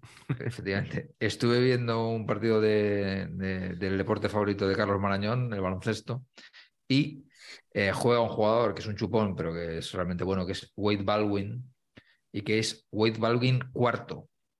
Pues los americanos, tíos, es, es Wade Baldwin, si tiene un hijo es Wade Baldwin Jr., si es el hijo de ese hijo tercero, y este era el cuarto Wade Baldwin, tío. Entonces en la camiseta pone Baldwin cuarto. Y dije, hostia, esto está bien. No me preguntéis por qué, pero esto es correcto. No es Baldwin de los Baldwin, ¿no? De, De Alec, de Ale, que todos estos. en este caso no. Físicamente no le veo yo ahí. Sería Parecido. más que cuarto en ese caso, claro. Claro, efectivamente. correcto. Carleto, ¿qué tienes tú por ahí? Eh, una rápida, los absurdos cambios de color eh, en los enfrentamientos con las camisetas. Ya no Sí, el tema de camisetas, sino que el Athletic de Bilbao no Ah, pueda sí. jugar contra el español, uno de rojo y blanco y otro de azul y blanco, porque igual el árbitro se confunde. Oiga, mire, si usted no ve un pimiento, no es nuestra culpa. O sea, o Pero la tristeza de esto no es el porque el Español, árbitro se confunda. Barça español con la camiseta de la señora en el campo. ¿Pero por qué? A ver, ¿por qué? Usted juegue con sus colores reconocibles. Caso de coincidir, color y camiseta, Real Sociedad Español, eh, no sé, puedo entender Rayo Vallecano Elche, porque a lo mejor, yo qué sé, van de Mucho blanco, y tal. pero vamos, las cosas, es, es que eso estipulado, igual que, o sea, sale el calendario y sale de qué color va a vestir toda la liga entera. Y voy a mi, ya sé qué camiseta me llevo y hago la colada para ese, para ese partido ya tres meses antes. No puede ser, hombre. No puede ser. Es verdad. A ver, a ver, todo esto al final depende de la pasta. Es verdad que, que de todo sacamos pasta, los clubes sacan pasta y de Y todo. saber tal empatar, ¿no? pero exacto, nosotros no. Y ya sé que todo esto está quedando, me están quedando dos cosas en realidad, lo viejo que soy, y conmigo todos vosotros, y lo egoístas que somos, porque en realidad nos gusta lo que nos gusta a cada uno de nosotros, nos gusta además, con perdón, yo lo digo así, me gusta que el fútbol le guste a menos gente de la que le gusta. A mí me sobra gente. Me sobra gente. Me sobra gente de esta que le gusta un poquito el fútbol Ahí estamos. a mí o estamos todos un poco menos, o sea, Nacho se pasa, ¿no? Pues un poquito me vale. O estamos todos bastante a muerte con el fútbol o el resto me sobra. A No queremos sobra. domingueros del fútbol. Los, o sea, que los 14.000 de Cornellá me vale con esos. Esto. No quiero que, que ahora vayamos a la Europa League, no sé qué tal, y haya 35.000 en el estadio. Pues no, no. Eso- de esos 20.000 son que no estaban. Soy muy de, muy, soy un poco de esos ¿no? rancios que, que, que dicen, no, tú no estuviste cuando en el descenso de no sé qué, tú solo has venido aquí cuando las cosas iban bien. Pues yo soy un poco de eso. Tú eres un rancio de esos. Yo también, ¿eh? Yo les llamo los subecarros y, y sí, Subecarros. sí. Todo dicho. Patch, ¿qué te queda a ti por ahí? Pues me queda, yo estoy de acuerdo con Carleto, o sea, y raro sería que este programa no pegara un subidón acojonante de, de personas de la generación Z, ¿no? O sea, estos se van a, a subir a este canal de repente porque se van a ver muy reflejados en todo lo que estamos diciendo. Es una conversación Con, muy con- con la consiguiente subida en paralelo de patrocinios también, ¿no? Va ir todo encadenado. Y pues ya para matar todo este concepto, yo me, gustaría transmitirles mi indignación por la tontería que yo creo que está en vías de extinción, gracias a Dios, del concepto NFT, socios.com, el gol ese que meten en una urna porque es el 0-1 del Cádiz Osasuna, y que me gustaría ver quién paga un euro cincuenta por el balón del 0-1 del Cádiz Osasuna. O sea, eso me gustaría verlo. Y tengo una experiencia con el mundo NFT y esta, eh, esta es real. Un día vienen a mi agencia unos de estos de estos que crean NFTs y nos explican el producto y tal y no sé cuántos. Y dicen, bueno, el principal inversor de nuestra compañía es eh, un jugador de fútbol que no sé si conoceréis, que es eh, el Papu Gómez. Y digo, digo, sí. Digo, no, no, claro. Bueno, sí, a mí me gusta mucho el fútbol y sí, hombre, por supuesto, el Papu, gran jugador, tal. Madre mía, menudo fraude. Bueno, entonces en la conversación, Papu Gómez y tal, es el inversor de otros jugadores. Yo estaba de Paul también ahí. Con lo que te Y entonces gusta. digo, pero, pero exactamente qué es lo que, que- que- qué derechos tenéis, de qué cosas. Porque claro, no, no tienen los derechos, no pueden comprar un gol de Papu Gómez porque solo los derechos los tienen el club, la, la liga, o sea, quien tenga los derechos. Sí. No los tiene él, no los tiene el Papu. No, bueno, pues eh, imágenes icónicas, ¿no? Como el Papu celebrando un gol. Digo, pero ¿quién cojones va a comprar un NFT del Papu atándose las botas en un vestuario, tío? O sea, pero, pero ¿de qué estamos hablando? Pero claro, te lo cuentan y te parece que, dices, hostia, pues eh, es que igual sí, tío, porque hay, hay frikis. Es, eh, yo creo que así, siempre hay un campo ahí que hay. O sea, cu- ¿cuánto de grande es esto? No lo sé. Gracias a Dios le pasamos presupuesto y no, y no, No salió. y no llegamos a un acuerdo. Pero me hubiera flipado intentar vender esta cosa que me parece que es que tiene cero atractivo, tío. Ser el poseedor de un, un NFT futbolero, o sea, me parece lo mínimo. O sea, tengo ahí 8 millones de como rappers de, de Panini, eso, eso es una cosa. Pero el NFT del Papu Sí. tirándose en plancha, o sea, no sé, no entiendo, tío. Me supera, perdón. El, el NFT de saber y empatar, por ejemplo. Que Ah, eso sería otra cosa. Un neto neto, por ejemplo. Llévate un neto neto de patch en NFT. En- diseñado por otro diseñador que no fuera la huerta, claro. Claro. Eso sí, pues se podría trabajar. Eso sí, ¿ves? Eso sí le veo yo Ahí sí. salida. Eh, bueno, yo por, por eh, aportar algo más, creo tengo que, que no sé- decir que no sé muy bien de qué hablabais, ¿eh? O sea, No, no, ni nadie. yo creo que- vamos, yo, yo esto eh, ¿cómo es? Eh, Non-fungible token tokens. no, no fungible o algo así. ¿no? Non-fungible tokens. ¿Pero qué es exactamente? Te has quedado igual, Carleto. Esto fue o un sea. intento como para atraer un poco público joven que habíamos expulsado en la hora anterior. Vale, vale. Efectivamente. Se ha intentado y no se ha conseguido, con lo cual sigamos con lo nuestro. Que- no nos engañemos, ¿sabéis cuáles son los mundiales más vistos de este canal? ¿Puedo, puedo dar esta información Hombre, confidencial? es pública, con lo cual Es pública, exacto, tampoco- confidencial, pero pública. Primero, más visto, probablemente haya una corrección ahí por ser el Mundial de España, que a lo mejor naranjito y tal, pero el más visto ha sido el Mundial 82, sí. seguido del 86 y Mm, luego creo que el 94. sí. Ahí, se ve la, Ah. ahí se ve la edad de nuestra Ahí se ve la edad, tío. sí, a ver, claro. Evidentemente. El frío dato, ¿eh? Eso es así, tío. Y con una participación extraordinaria del público femenino. O sea, el público femenino es que, es que, o sea, es que lo rompe, o sea, rompe las estadísticas. Es una cosa otro fuerte, ¿no? Sí, sí, ahí donde Generación. Z y, y Y- mujeres, sí. Sí. Le, le vamos a quitar el público a relevo. Eh,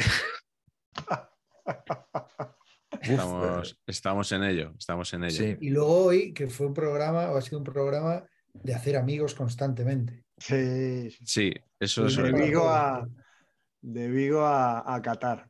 Así es. pasando Vamos por, a- por. Aclarar este, perdón, eh, aclarar este punto de Vigo. No, no es Vigo, maravillosa ciudad. Da igual lo que digas, Nacho. No, no, en serio, cero ironía, maravillosa ciudad. Sí. Y es Celta. El Celta, pues hombre, pues soy del Depor, evidentemente. Pues es que, es que para mí, otra, venga, añado una última cosa. Este, este intento, este absurdo. Pues de- espera, espera, que tiene que, que- Ah, que- espera que va Miguel y luego vas tú. Ah, perdón, perdón. No, yo quería, eh, me sorprende que no lo haya sacado nadie el tema de las camisetas que cambien cada año. O sea, ya no el cambio este de colores absurdos, sino que cambie el diseño. Eh, o sea, si eres el Real Madrid, por ejemplo, lo tienes más fácil. La camiseta va a ser blanca. ¿Vale? Cambia el ribetito si es eh, azul marino o es dorado. Pero bueno, más o menos, pues una camiseta del Real Madrid de un año para otro aún te aguanta. Si eres del Barça, eh, ya es más complicado, porque un año las rayas son verticales, otro año son horizontales. Pantalón azul, unos años pantalón grana. Eh, unas veces es más convencional, otras veces es más innovadora. Eh, el Atleti de este año, con el espanto ese que han hecho con, con las rayas, pero es que se te queda desfasado. Y las camisetas baratas no son precisamente como para andar cambiándolas de una temporada para otra. Lo que no sé, Patch, es por qué tienes hoy la camiseta de Mason Mount. Porque le pedí a Pacheco Junior que me esto el tema y me dijo, hombre, pues a ver, tío, y- igual habla del Chelsea. Es Mason Mount del Chelsea y eh, claro, es el mercado este invierno que me está haciendo el Chelsea. Que Está son fichando todo. eh, todo. O sea, eh, el Chelsea solo se ha gastado 14 veces lo que se ha gastado la liga. Y luego que si la Superliga y que si no sé qué. O sea, somos todos los demás, somos ligas de abastecimiento para la Premier. Joder, macho. eh, uf, Como decía el ¿eh? usuario arroba, eh, creo que era el usuario arroba, en este momento alguien debería decir, la Superliga es la Premier. efectivamente. Cosa que nunca he dicho, ¿no? Eso Nunca sería dicha, primicia al, nunca. al decirlo, ¿no? Claro. Primero en saber empatar, sí. Perfecto. Por cierto, vamos a empezar a reconciliarnos con, con Vigo, porque Denis Suárez, jugador de los alrededores de Vigo y sí. ex Celtiña, va a formar parte de la, de la plantilla del español, como ya sabéis, uno de De- estos días. De manera ilusionante, ¿no? Para, para vosotros. No. Yo voy a decir que sí para congraciarme con. No, Vale. a mí me parece, me parece muy buen jugador, pero creo que se necesita todo lo contrario que, que Denis Suárez. Que por cierto, Nacho, ¿es Denis o Denis? No, no- no lo sé porque, porque no es un nombre gallego, no sé por qué se llama así. Ah, creía que, era, creía que era nombre gallego, ¿no es? Denis no es nombre gallego. Pensé que era gallego, por eso te lo preguntaba. Bueno, hostia, ahora me. No, no, no, ni idea, ¿eh? Es que, es que, es que Yo- me ha parecido yo- que, le he oído de las dos maneras. Sí, yo también. Denis y Denis. Y no sé cómo, no sé dónde hay que meter ahí el acento. Pensé que era que cosa no. gallega. Que no, es un, que no es un nombre gallego, me da la sensación. O yo nunca lo escuché, vamos, como nombre Ya, gallego. ya, si no lo escuchaste no es. Ya te digo yo que no. Nacho, ¿qué querías decir antes que, que he salido yo con, lo de las camisetas? Eh, ¿qué quería decir? Ah, pues lo de lo de lo de la rivalidad, eh, este, este, esta historia de, hermanamiento y de, y de buen rollo. También es un relato un poco delicado, porque parece que estoy fomentando eh, la rivalidad insana y no, la rivalidad está bien. La rivalidad entre Depor y Celta es una rivalidad muy, muy divertida, muy sana y, y al final es un privilegio tener el, lo que dicen los argentinos, tener tu clásico. Esos equipos que tienen su clásico es, es, es cojonudo, porque es que te, te retroalimentas con, con el otro equipo y, y es algo muy, muy bonito. Y ojalá dejaran jugar con las mismas camisetas, porque el Depor y el Celta se tienen que cambiar la camiseta, ¿no?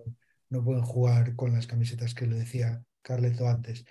Y, mm, y sobre el derby iba a decir algo y, y me olvidé. Onoso Derby. Sí, pero me olvidé. Bueno, me vendrá, me vendrá luego. Ah, de- ah, sí, que está muy bien este clásico cuando es un poco parejo, porque ahora estaba hablando y decía, claro, al español, un poco putada esto del, del- de tener un clásico desigual, pero a la vez te da energía, ¿no? Te, te, te reivindica la identidad. Yo veo a. Carleto con mucha energía siempre cuando Sí. toca jugar contra el Barça. ¿eh? Sí, sí. Este año empate. Un empatito. Os En queda el algo caso más del Barça por- y el español, o sea, la, la- la animadversión de la gente del Barça hacia el español no es tanta como la del español hacia el Barça, ¿no? Porque no se acuerdan. Pero si se acuerdan, sí.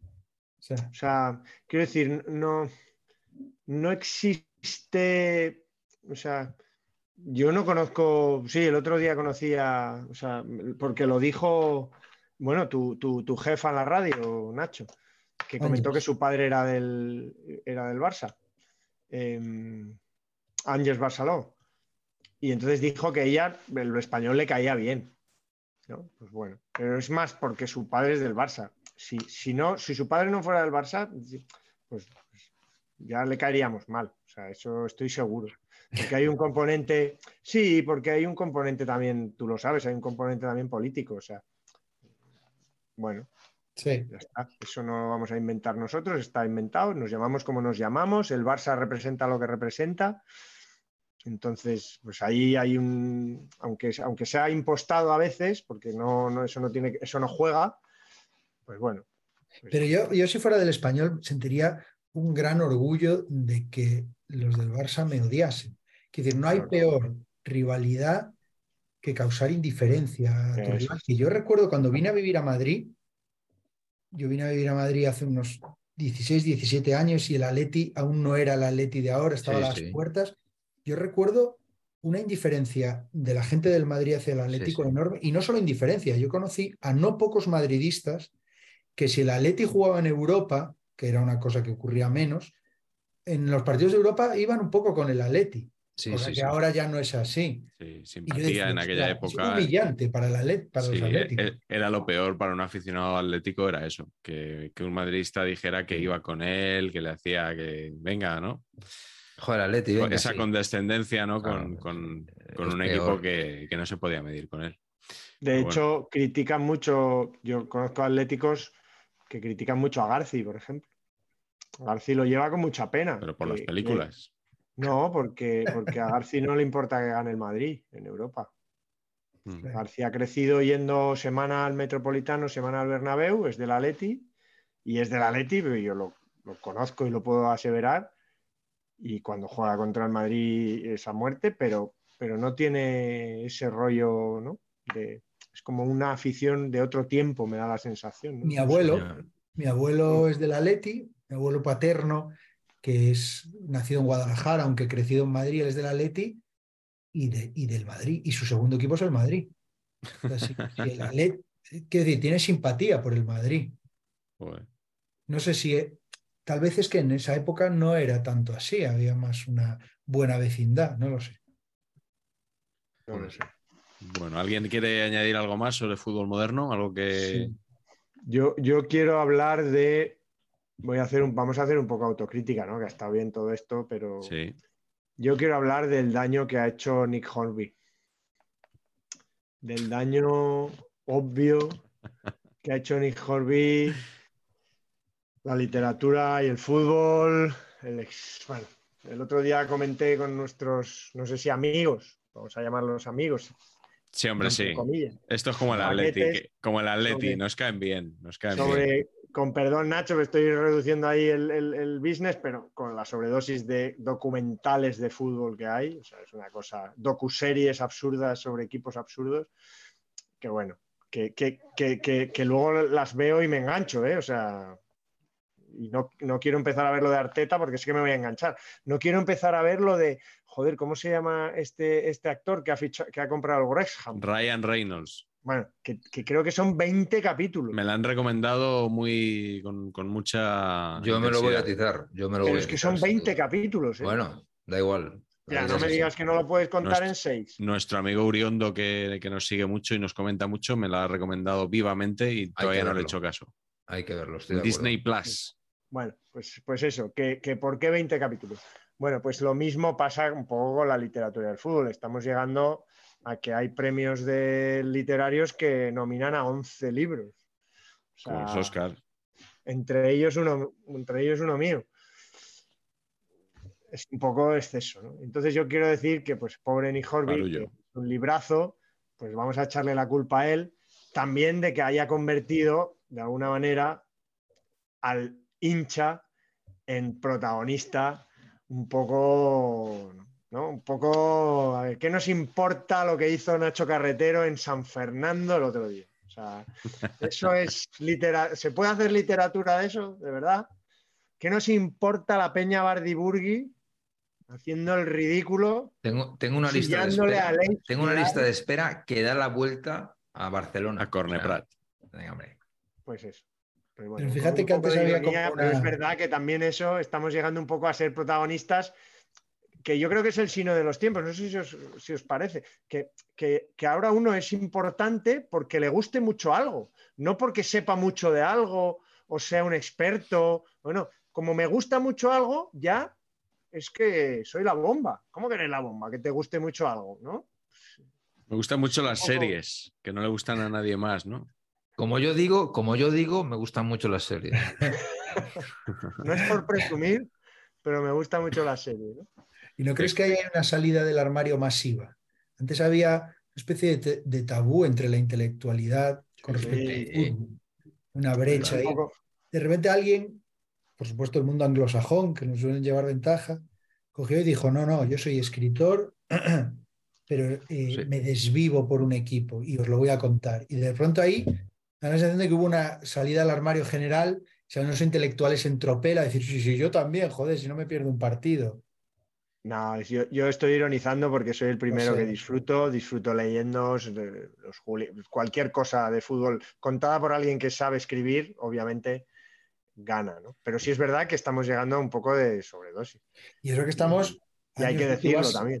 En Inglaterra entras en una librería Claro. y la sección fútbol y deportes es gigantesca y se publican miles de libros al año sobre fútbol. En España aún es un mercado muy, muy pequeño. Y todavía hay un cierto recelo en las editoriales con los libros de fútbol, porque no terminan de funcionar. No hay una cierta eh, consigna de que el futbolero no es lector y el lector no es futbolero. ¿no? Y- Sí, pero aún así han crecido muchísimo ¿eh? en la- los Muchísimo.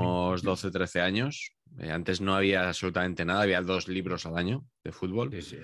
Y ahora raro es el, el mes que no encuentras uno o dos que te apetece, que te apetece leer. Por cierto, ellos siempre van, que, que también lo de odio eterno al fútbol moderno también es una frase que, que no me gusta nada. Prefiero No, directamente contra el fútbol moderno o esto que directamente ellos siempre, Siempre van un paso más allá, directamente. Un paso más allá de esta serie de preguntas y respuestas siempre está la glorieta Paqui.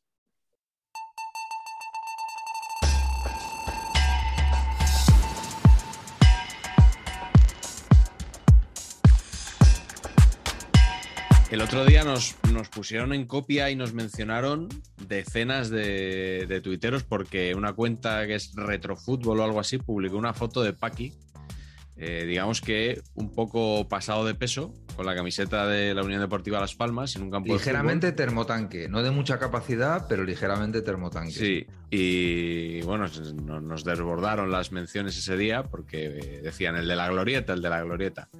Eh, pues efectivamente, aquí estamos, como siempre, al final de cada programa. Hoy nos ha preparado Patch una glorieta.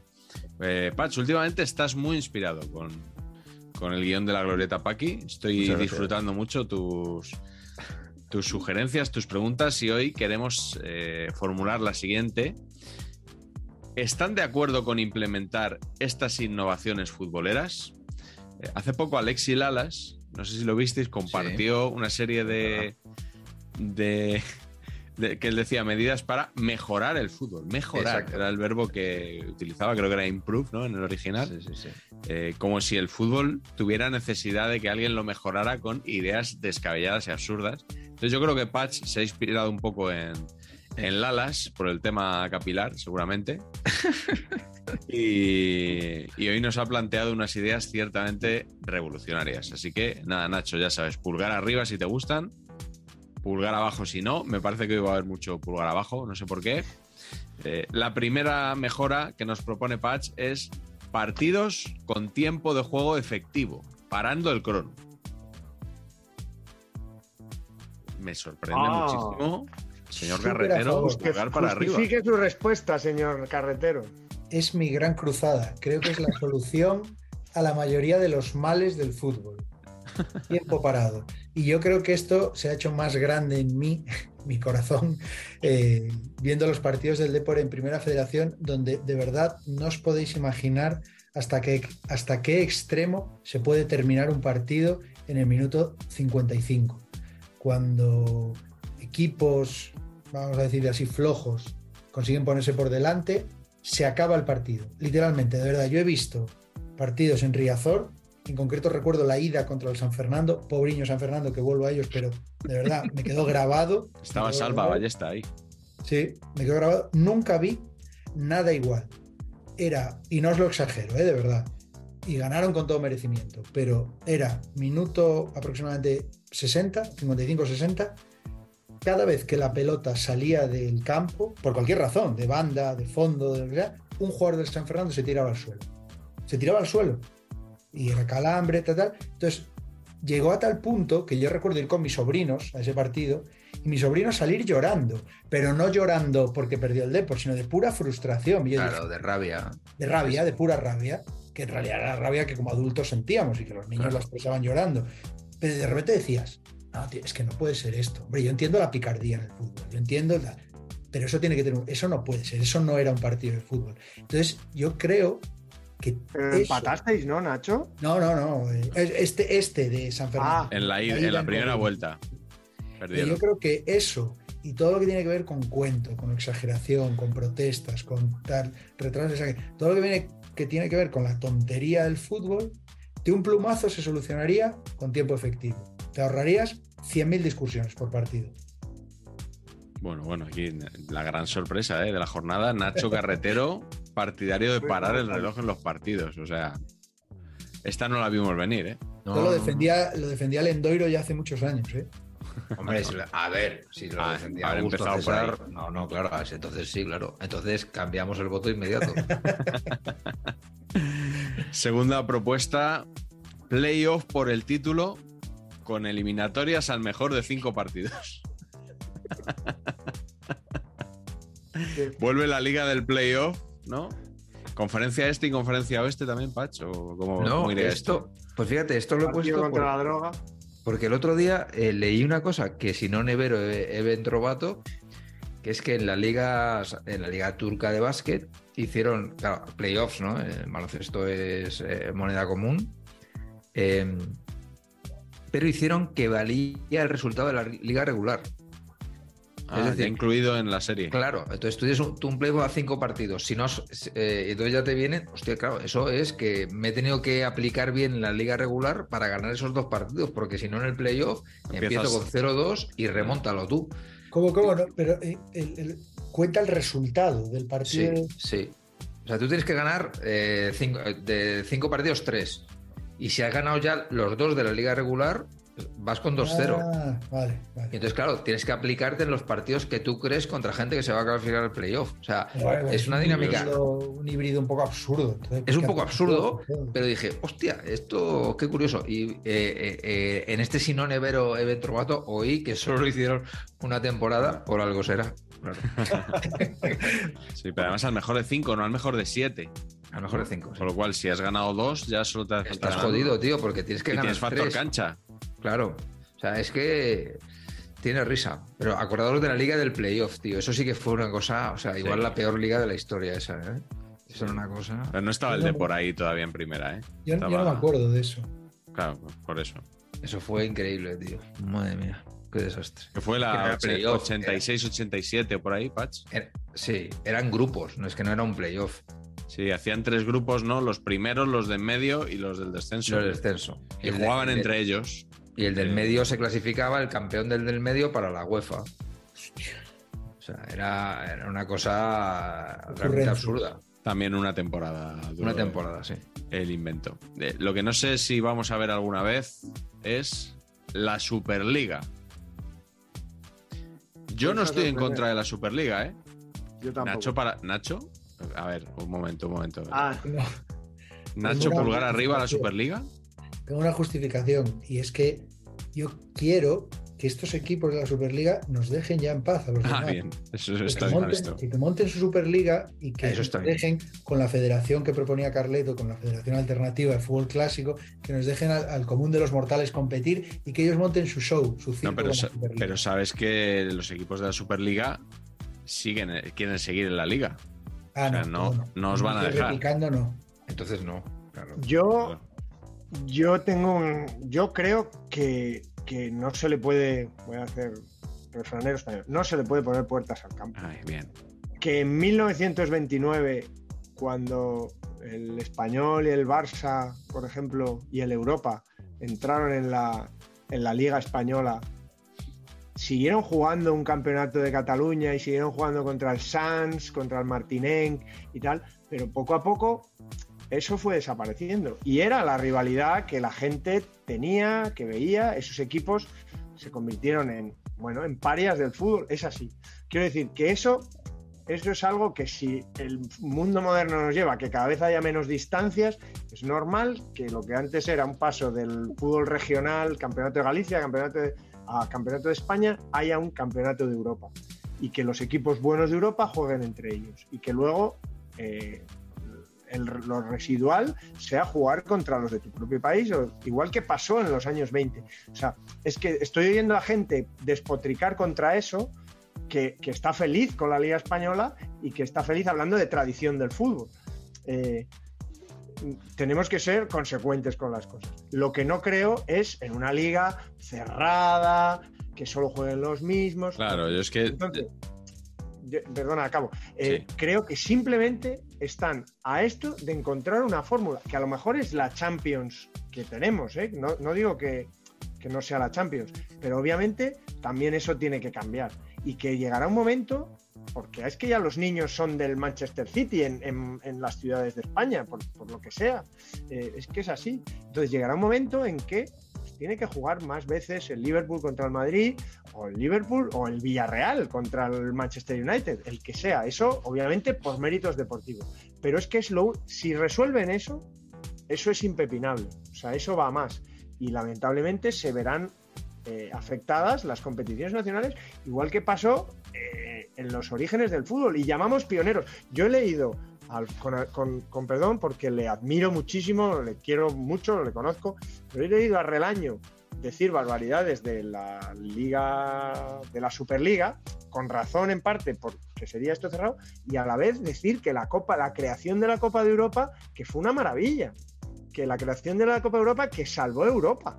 O sea, él dice que, fue más importante casi que la, unión de, eh, política, que, hizo muchísimo pues eh, es que es incongruente decir una cosa y no pensar que pueda haber una liga universal y que, y que jueguen Boca Juniors si, si, fuera posible y hubiera los transportes adecuados. Pues ¿por qué no?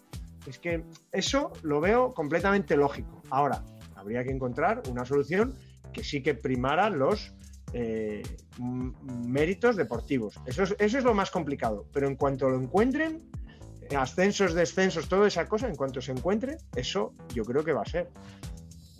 No sé cuánto tardará, pero va a ser. Ahora acabo, habías dicho, ¿no? Ahora acabo. Perdón. Se alarga un poquito. Patch, eh, tú con tu experiencia de la Euroliga, eh, ¿cómo, ves, ¿cómo verías eh, una competición top de clubes eh, organizada por, los, por ellos y sin, sin la UEFA en este caso? La Euroliga tiene unos mecanismos que no sabes por qué están jugando los equipos ahí, en realidad. Sabes que hay socios que son fundadores de la Euroliga y que están ahí forever and ever, pero luego de repente te van entrando equipos, unos porque los invitan, otros porque ganan la Eurocup. O sea, hay una cosa ahí que no, no está clara. Cómo se accede no está clara. Yo creo que eso es una de las claves que debería trabajar la Superliga, que estuviera muy clarito todo. O sea, tiene que tener vías de acceso y que sean muy claras. Eh, y yo estoy con Nacho, tío. Yo tiendo a pensar que es que los equipos que juegan la Superliga no tienen que jugar la competición nacional. Esto tiene que ser un campeonato supranacional, eh, seguramente con conferencias, con conferencia española. Y tengo seis equipos de España que entre sí juegan muchas veces y con los otros siempre juegan una vez. Y entonces mmm, yo lo veo más modelo NBA, si quieres, que, que un campeonato tradicional y desde luego no una liga de 18 o de 20 equipos combinadas con una liga nacional de otros 20 equipos, estamos hablando otra vez de la inflación del calendario y me parecería un desmadre insoportable. Y entonces, voy más, plantillas entonces de 40 jugadores porque no hay quien lo soporte eso, eh, y por tanto todos los jugadores buenos en el Madrid, en el Barcelona, eh, pero muchísimos más, no sé, yo creo que iría, iría peor. En todo caso, se podrían vincular que la Superliga fuera una especie de primera división y los campeonatos locales, sí, sí, sí, sí, correcto. segundas divisiones, correcto. Y, y, fueran abiertas, es decir, pues el Madrid y el Barça probablemente nunca descenderían, pero cada año pues puedes ascender y si lo haces bien jugar la Superliga y si desciendes vuelves a tu liga nacional. Correcto. ¿Y están Yo- preparados el Madrid y el Barça para estarse 5, 6, 7, 10 años, 15 años sin ganar un título? Más que la conferencia europea, más que la conferencia española No, de es un Superliga. Eso es un problema. Pero igual habría que es que igual hay que inventarse nuevos títulos. Hay que inventarse la Copa de España. Hombre, nuevos títulos. No, es que de repente la Copa de España tendría, tendría importancia, porque sería el único torneo donde el Real Madrid podría eh, competir a nivel nacional. No sé, eh, Es que Bueno, yo, Da para yo lo veo monográfico tan- la Superliga, ¿eh? da para monográfico la Superliga. Sí, pero lo que veo es que esto pasó en los años 20, cuando el fútbol Sí, se convirtió en algo importante. Entonces, pues es que va a volver a pasar. Entonces, ponerse tan dignos porque van a desaparecer los equipos. Bueno, es que Bueno, pero al Va a final. ocurrir seguro. Y, es que lo que no puede ser es que Barça, Atlético, y meto al Atleti, Barça, Atlético Madrid, eso tengan 25 veces más presupuesto que los demás. Es que, es que no tiene ningún sentido. Es que eso ya es que desvirtúa todo. Que nosotros juguemos contra el Barça y lo máximo que podamos hacer en, en 15 años es empatar una vez en el Camp Nou, es que no- de verdad no tiene mucho sentido, no tiene. Y No me lleva una alegría y tal, pero a la larga eso, bueno, eso tiene un fin. Siguiente mejora que propone Patch es cambios ilimitados. Esto no nos gusta a nadie. Eh, aquí esto incluye Patch que jugadores un poco como en el baloncesto que han salido puedan reingresar en el campo. Joder, Me lo estoy inventando, así que te digo que sí, ya está. Pero claro, yo mi concepto es que no quiero ni los cinco cambios, tío. A mí los cinco cambios me parece una ventaja para el equipo grande de plantilla amplia gigante. Bueno, ya dijimos en el Mundial que Francia en la final hizo siete cambios, porque estaba incluido el de la prórroga y el jugador que se lesionó. Y 70 tíos en el banquillo, eso va contra mi religión. o Sí, sea, eso para la Super Bowl, cuando salen al principio que se cruzan el campo y tal, está bien, Claro. pero, Pero pero en nuestro fútbol es más No complicado. se quedó como un poco de. Se quedó como un poco de Strangis, ¿no? Lo hicieron por la pandemia Sí. y. total. Lo colaron, ahí de, de rondón lo colaron con la pandemia. Sí, y entiendo que alguna cosa más también nos- se nos ha colado con la pandemia, ¿no? Seguro. en diferentes órdenes políticos, comerciales, etcétera, etcétera. Eh, bueno, siguiente punto, eh, propone Patch, línea de fuera de juego situada entre el centro del campo y el borde del área.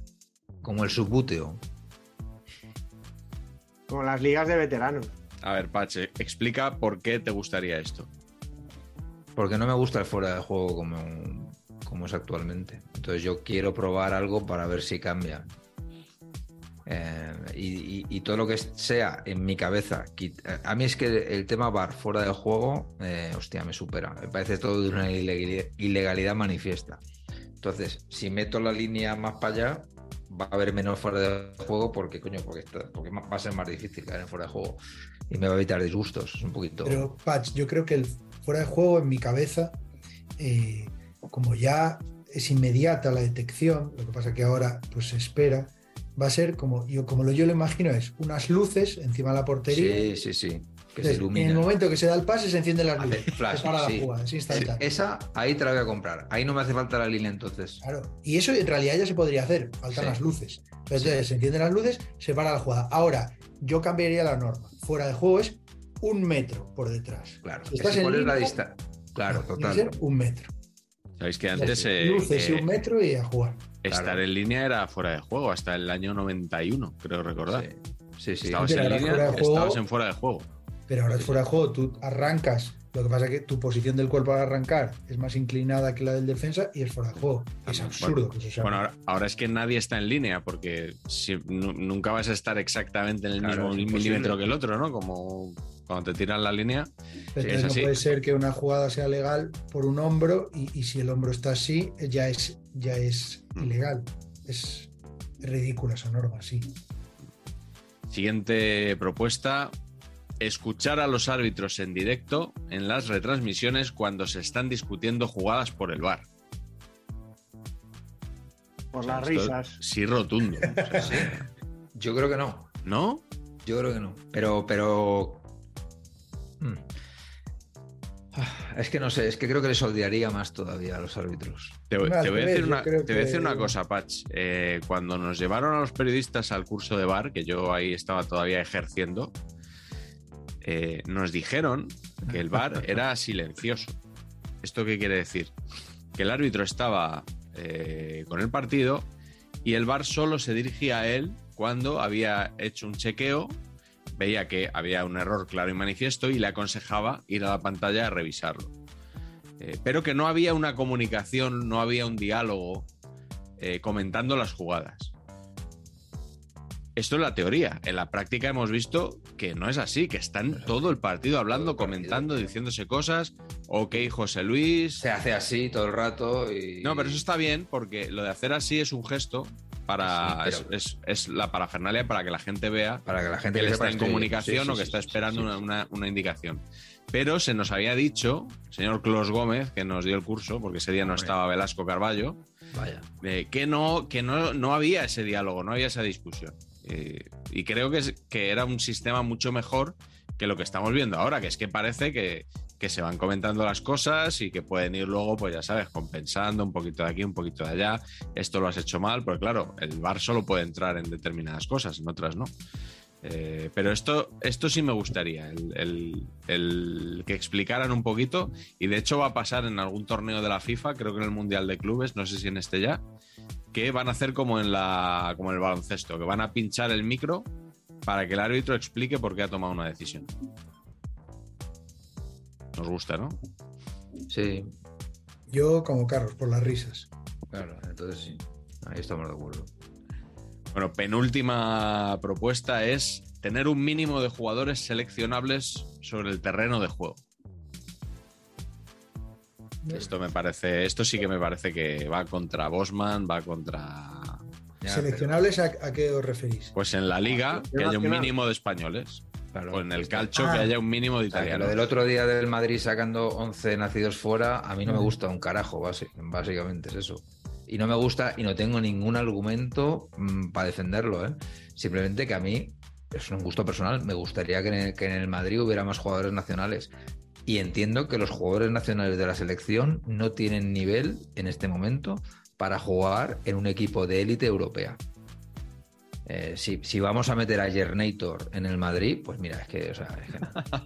Es que- Me, es que me no. encantaría ver a, a, a Gernator y a Eric García en el Real En Madrid. el Real Madrid, sí, sí. Para Sería ver qué decías. No, yo creo que esto es, es un tema de que no sé dónde, o sea, no sé si la caída de la selección tiene que ver con esto un poco o no. o- eh, no lo sé, y no, y no sé cómo forzarlo, ¿eh? Eh, desde luego no lo haría como lo hace la ACB, con esto la ACB tiene los cupos y los cupos no son solo jugadores nacionales, sino jugadores de formación.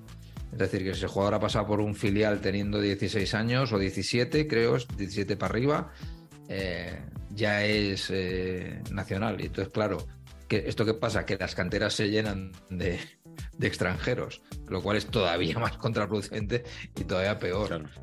Es difícil, es difícil. Pero me cuesta, el- me cuesta, me cuesta el, el no ver más equipos con jugadores españoles, me gusta mucho, tío.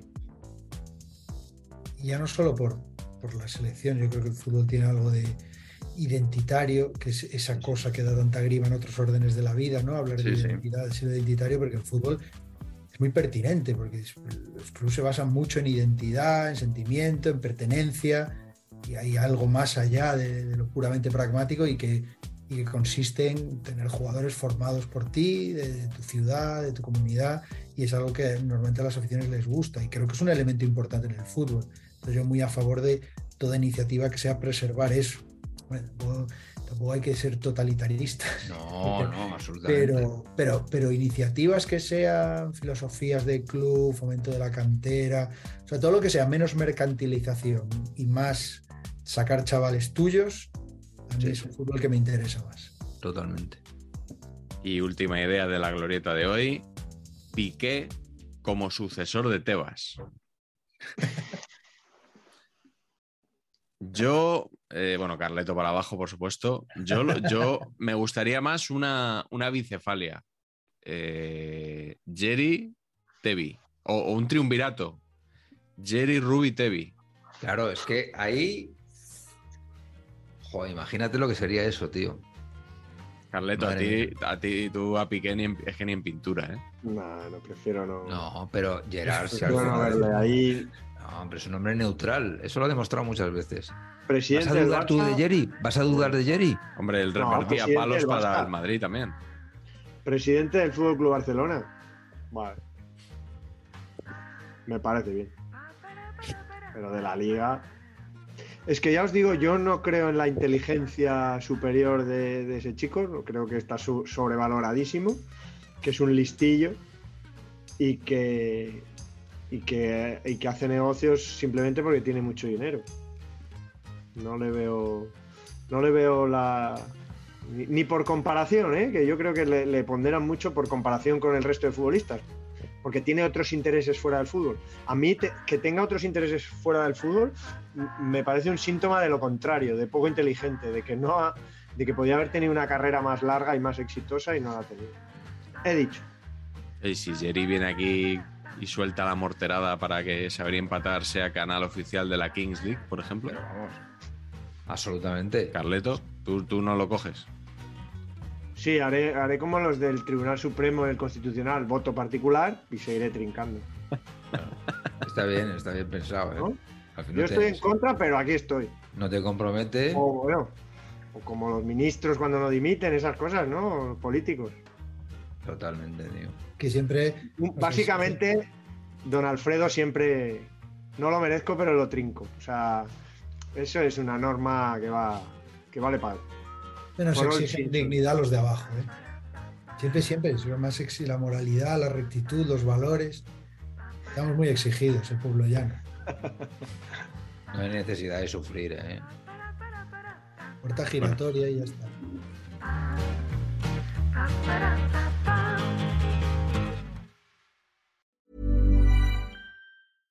Imagine the softest sheets you've ever felt. Now imagine them getting even softer over time. That's what you'll feel with Bowl and Branch's organic cotton sheets. In a recent customer survey, 96% replied that Bowl and Branch sheets get softer with every wash. Start getting your best night's sleep in these sheets that get softer and softer for years to come. Try their sheets with a 30-night guarantee. Plus, get 15% off your first order at bowlandbranch.com. Code BUTTERY. Exclusions apply. See site for details.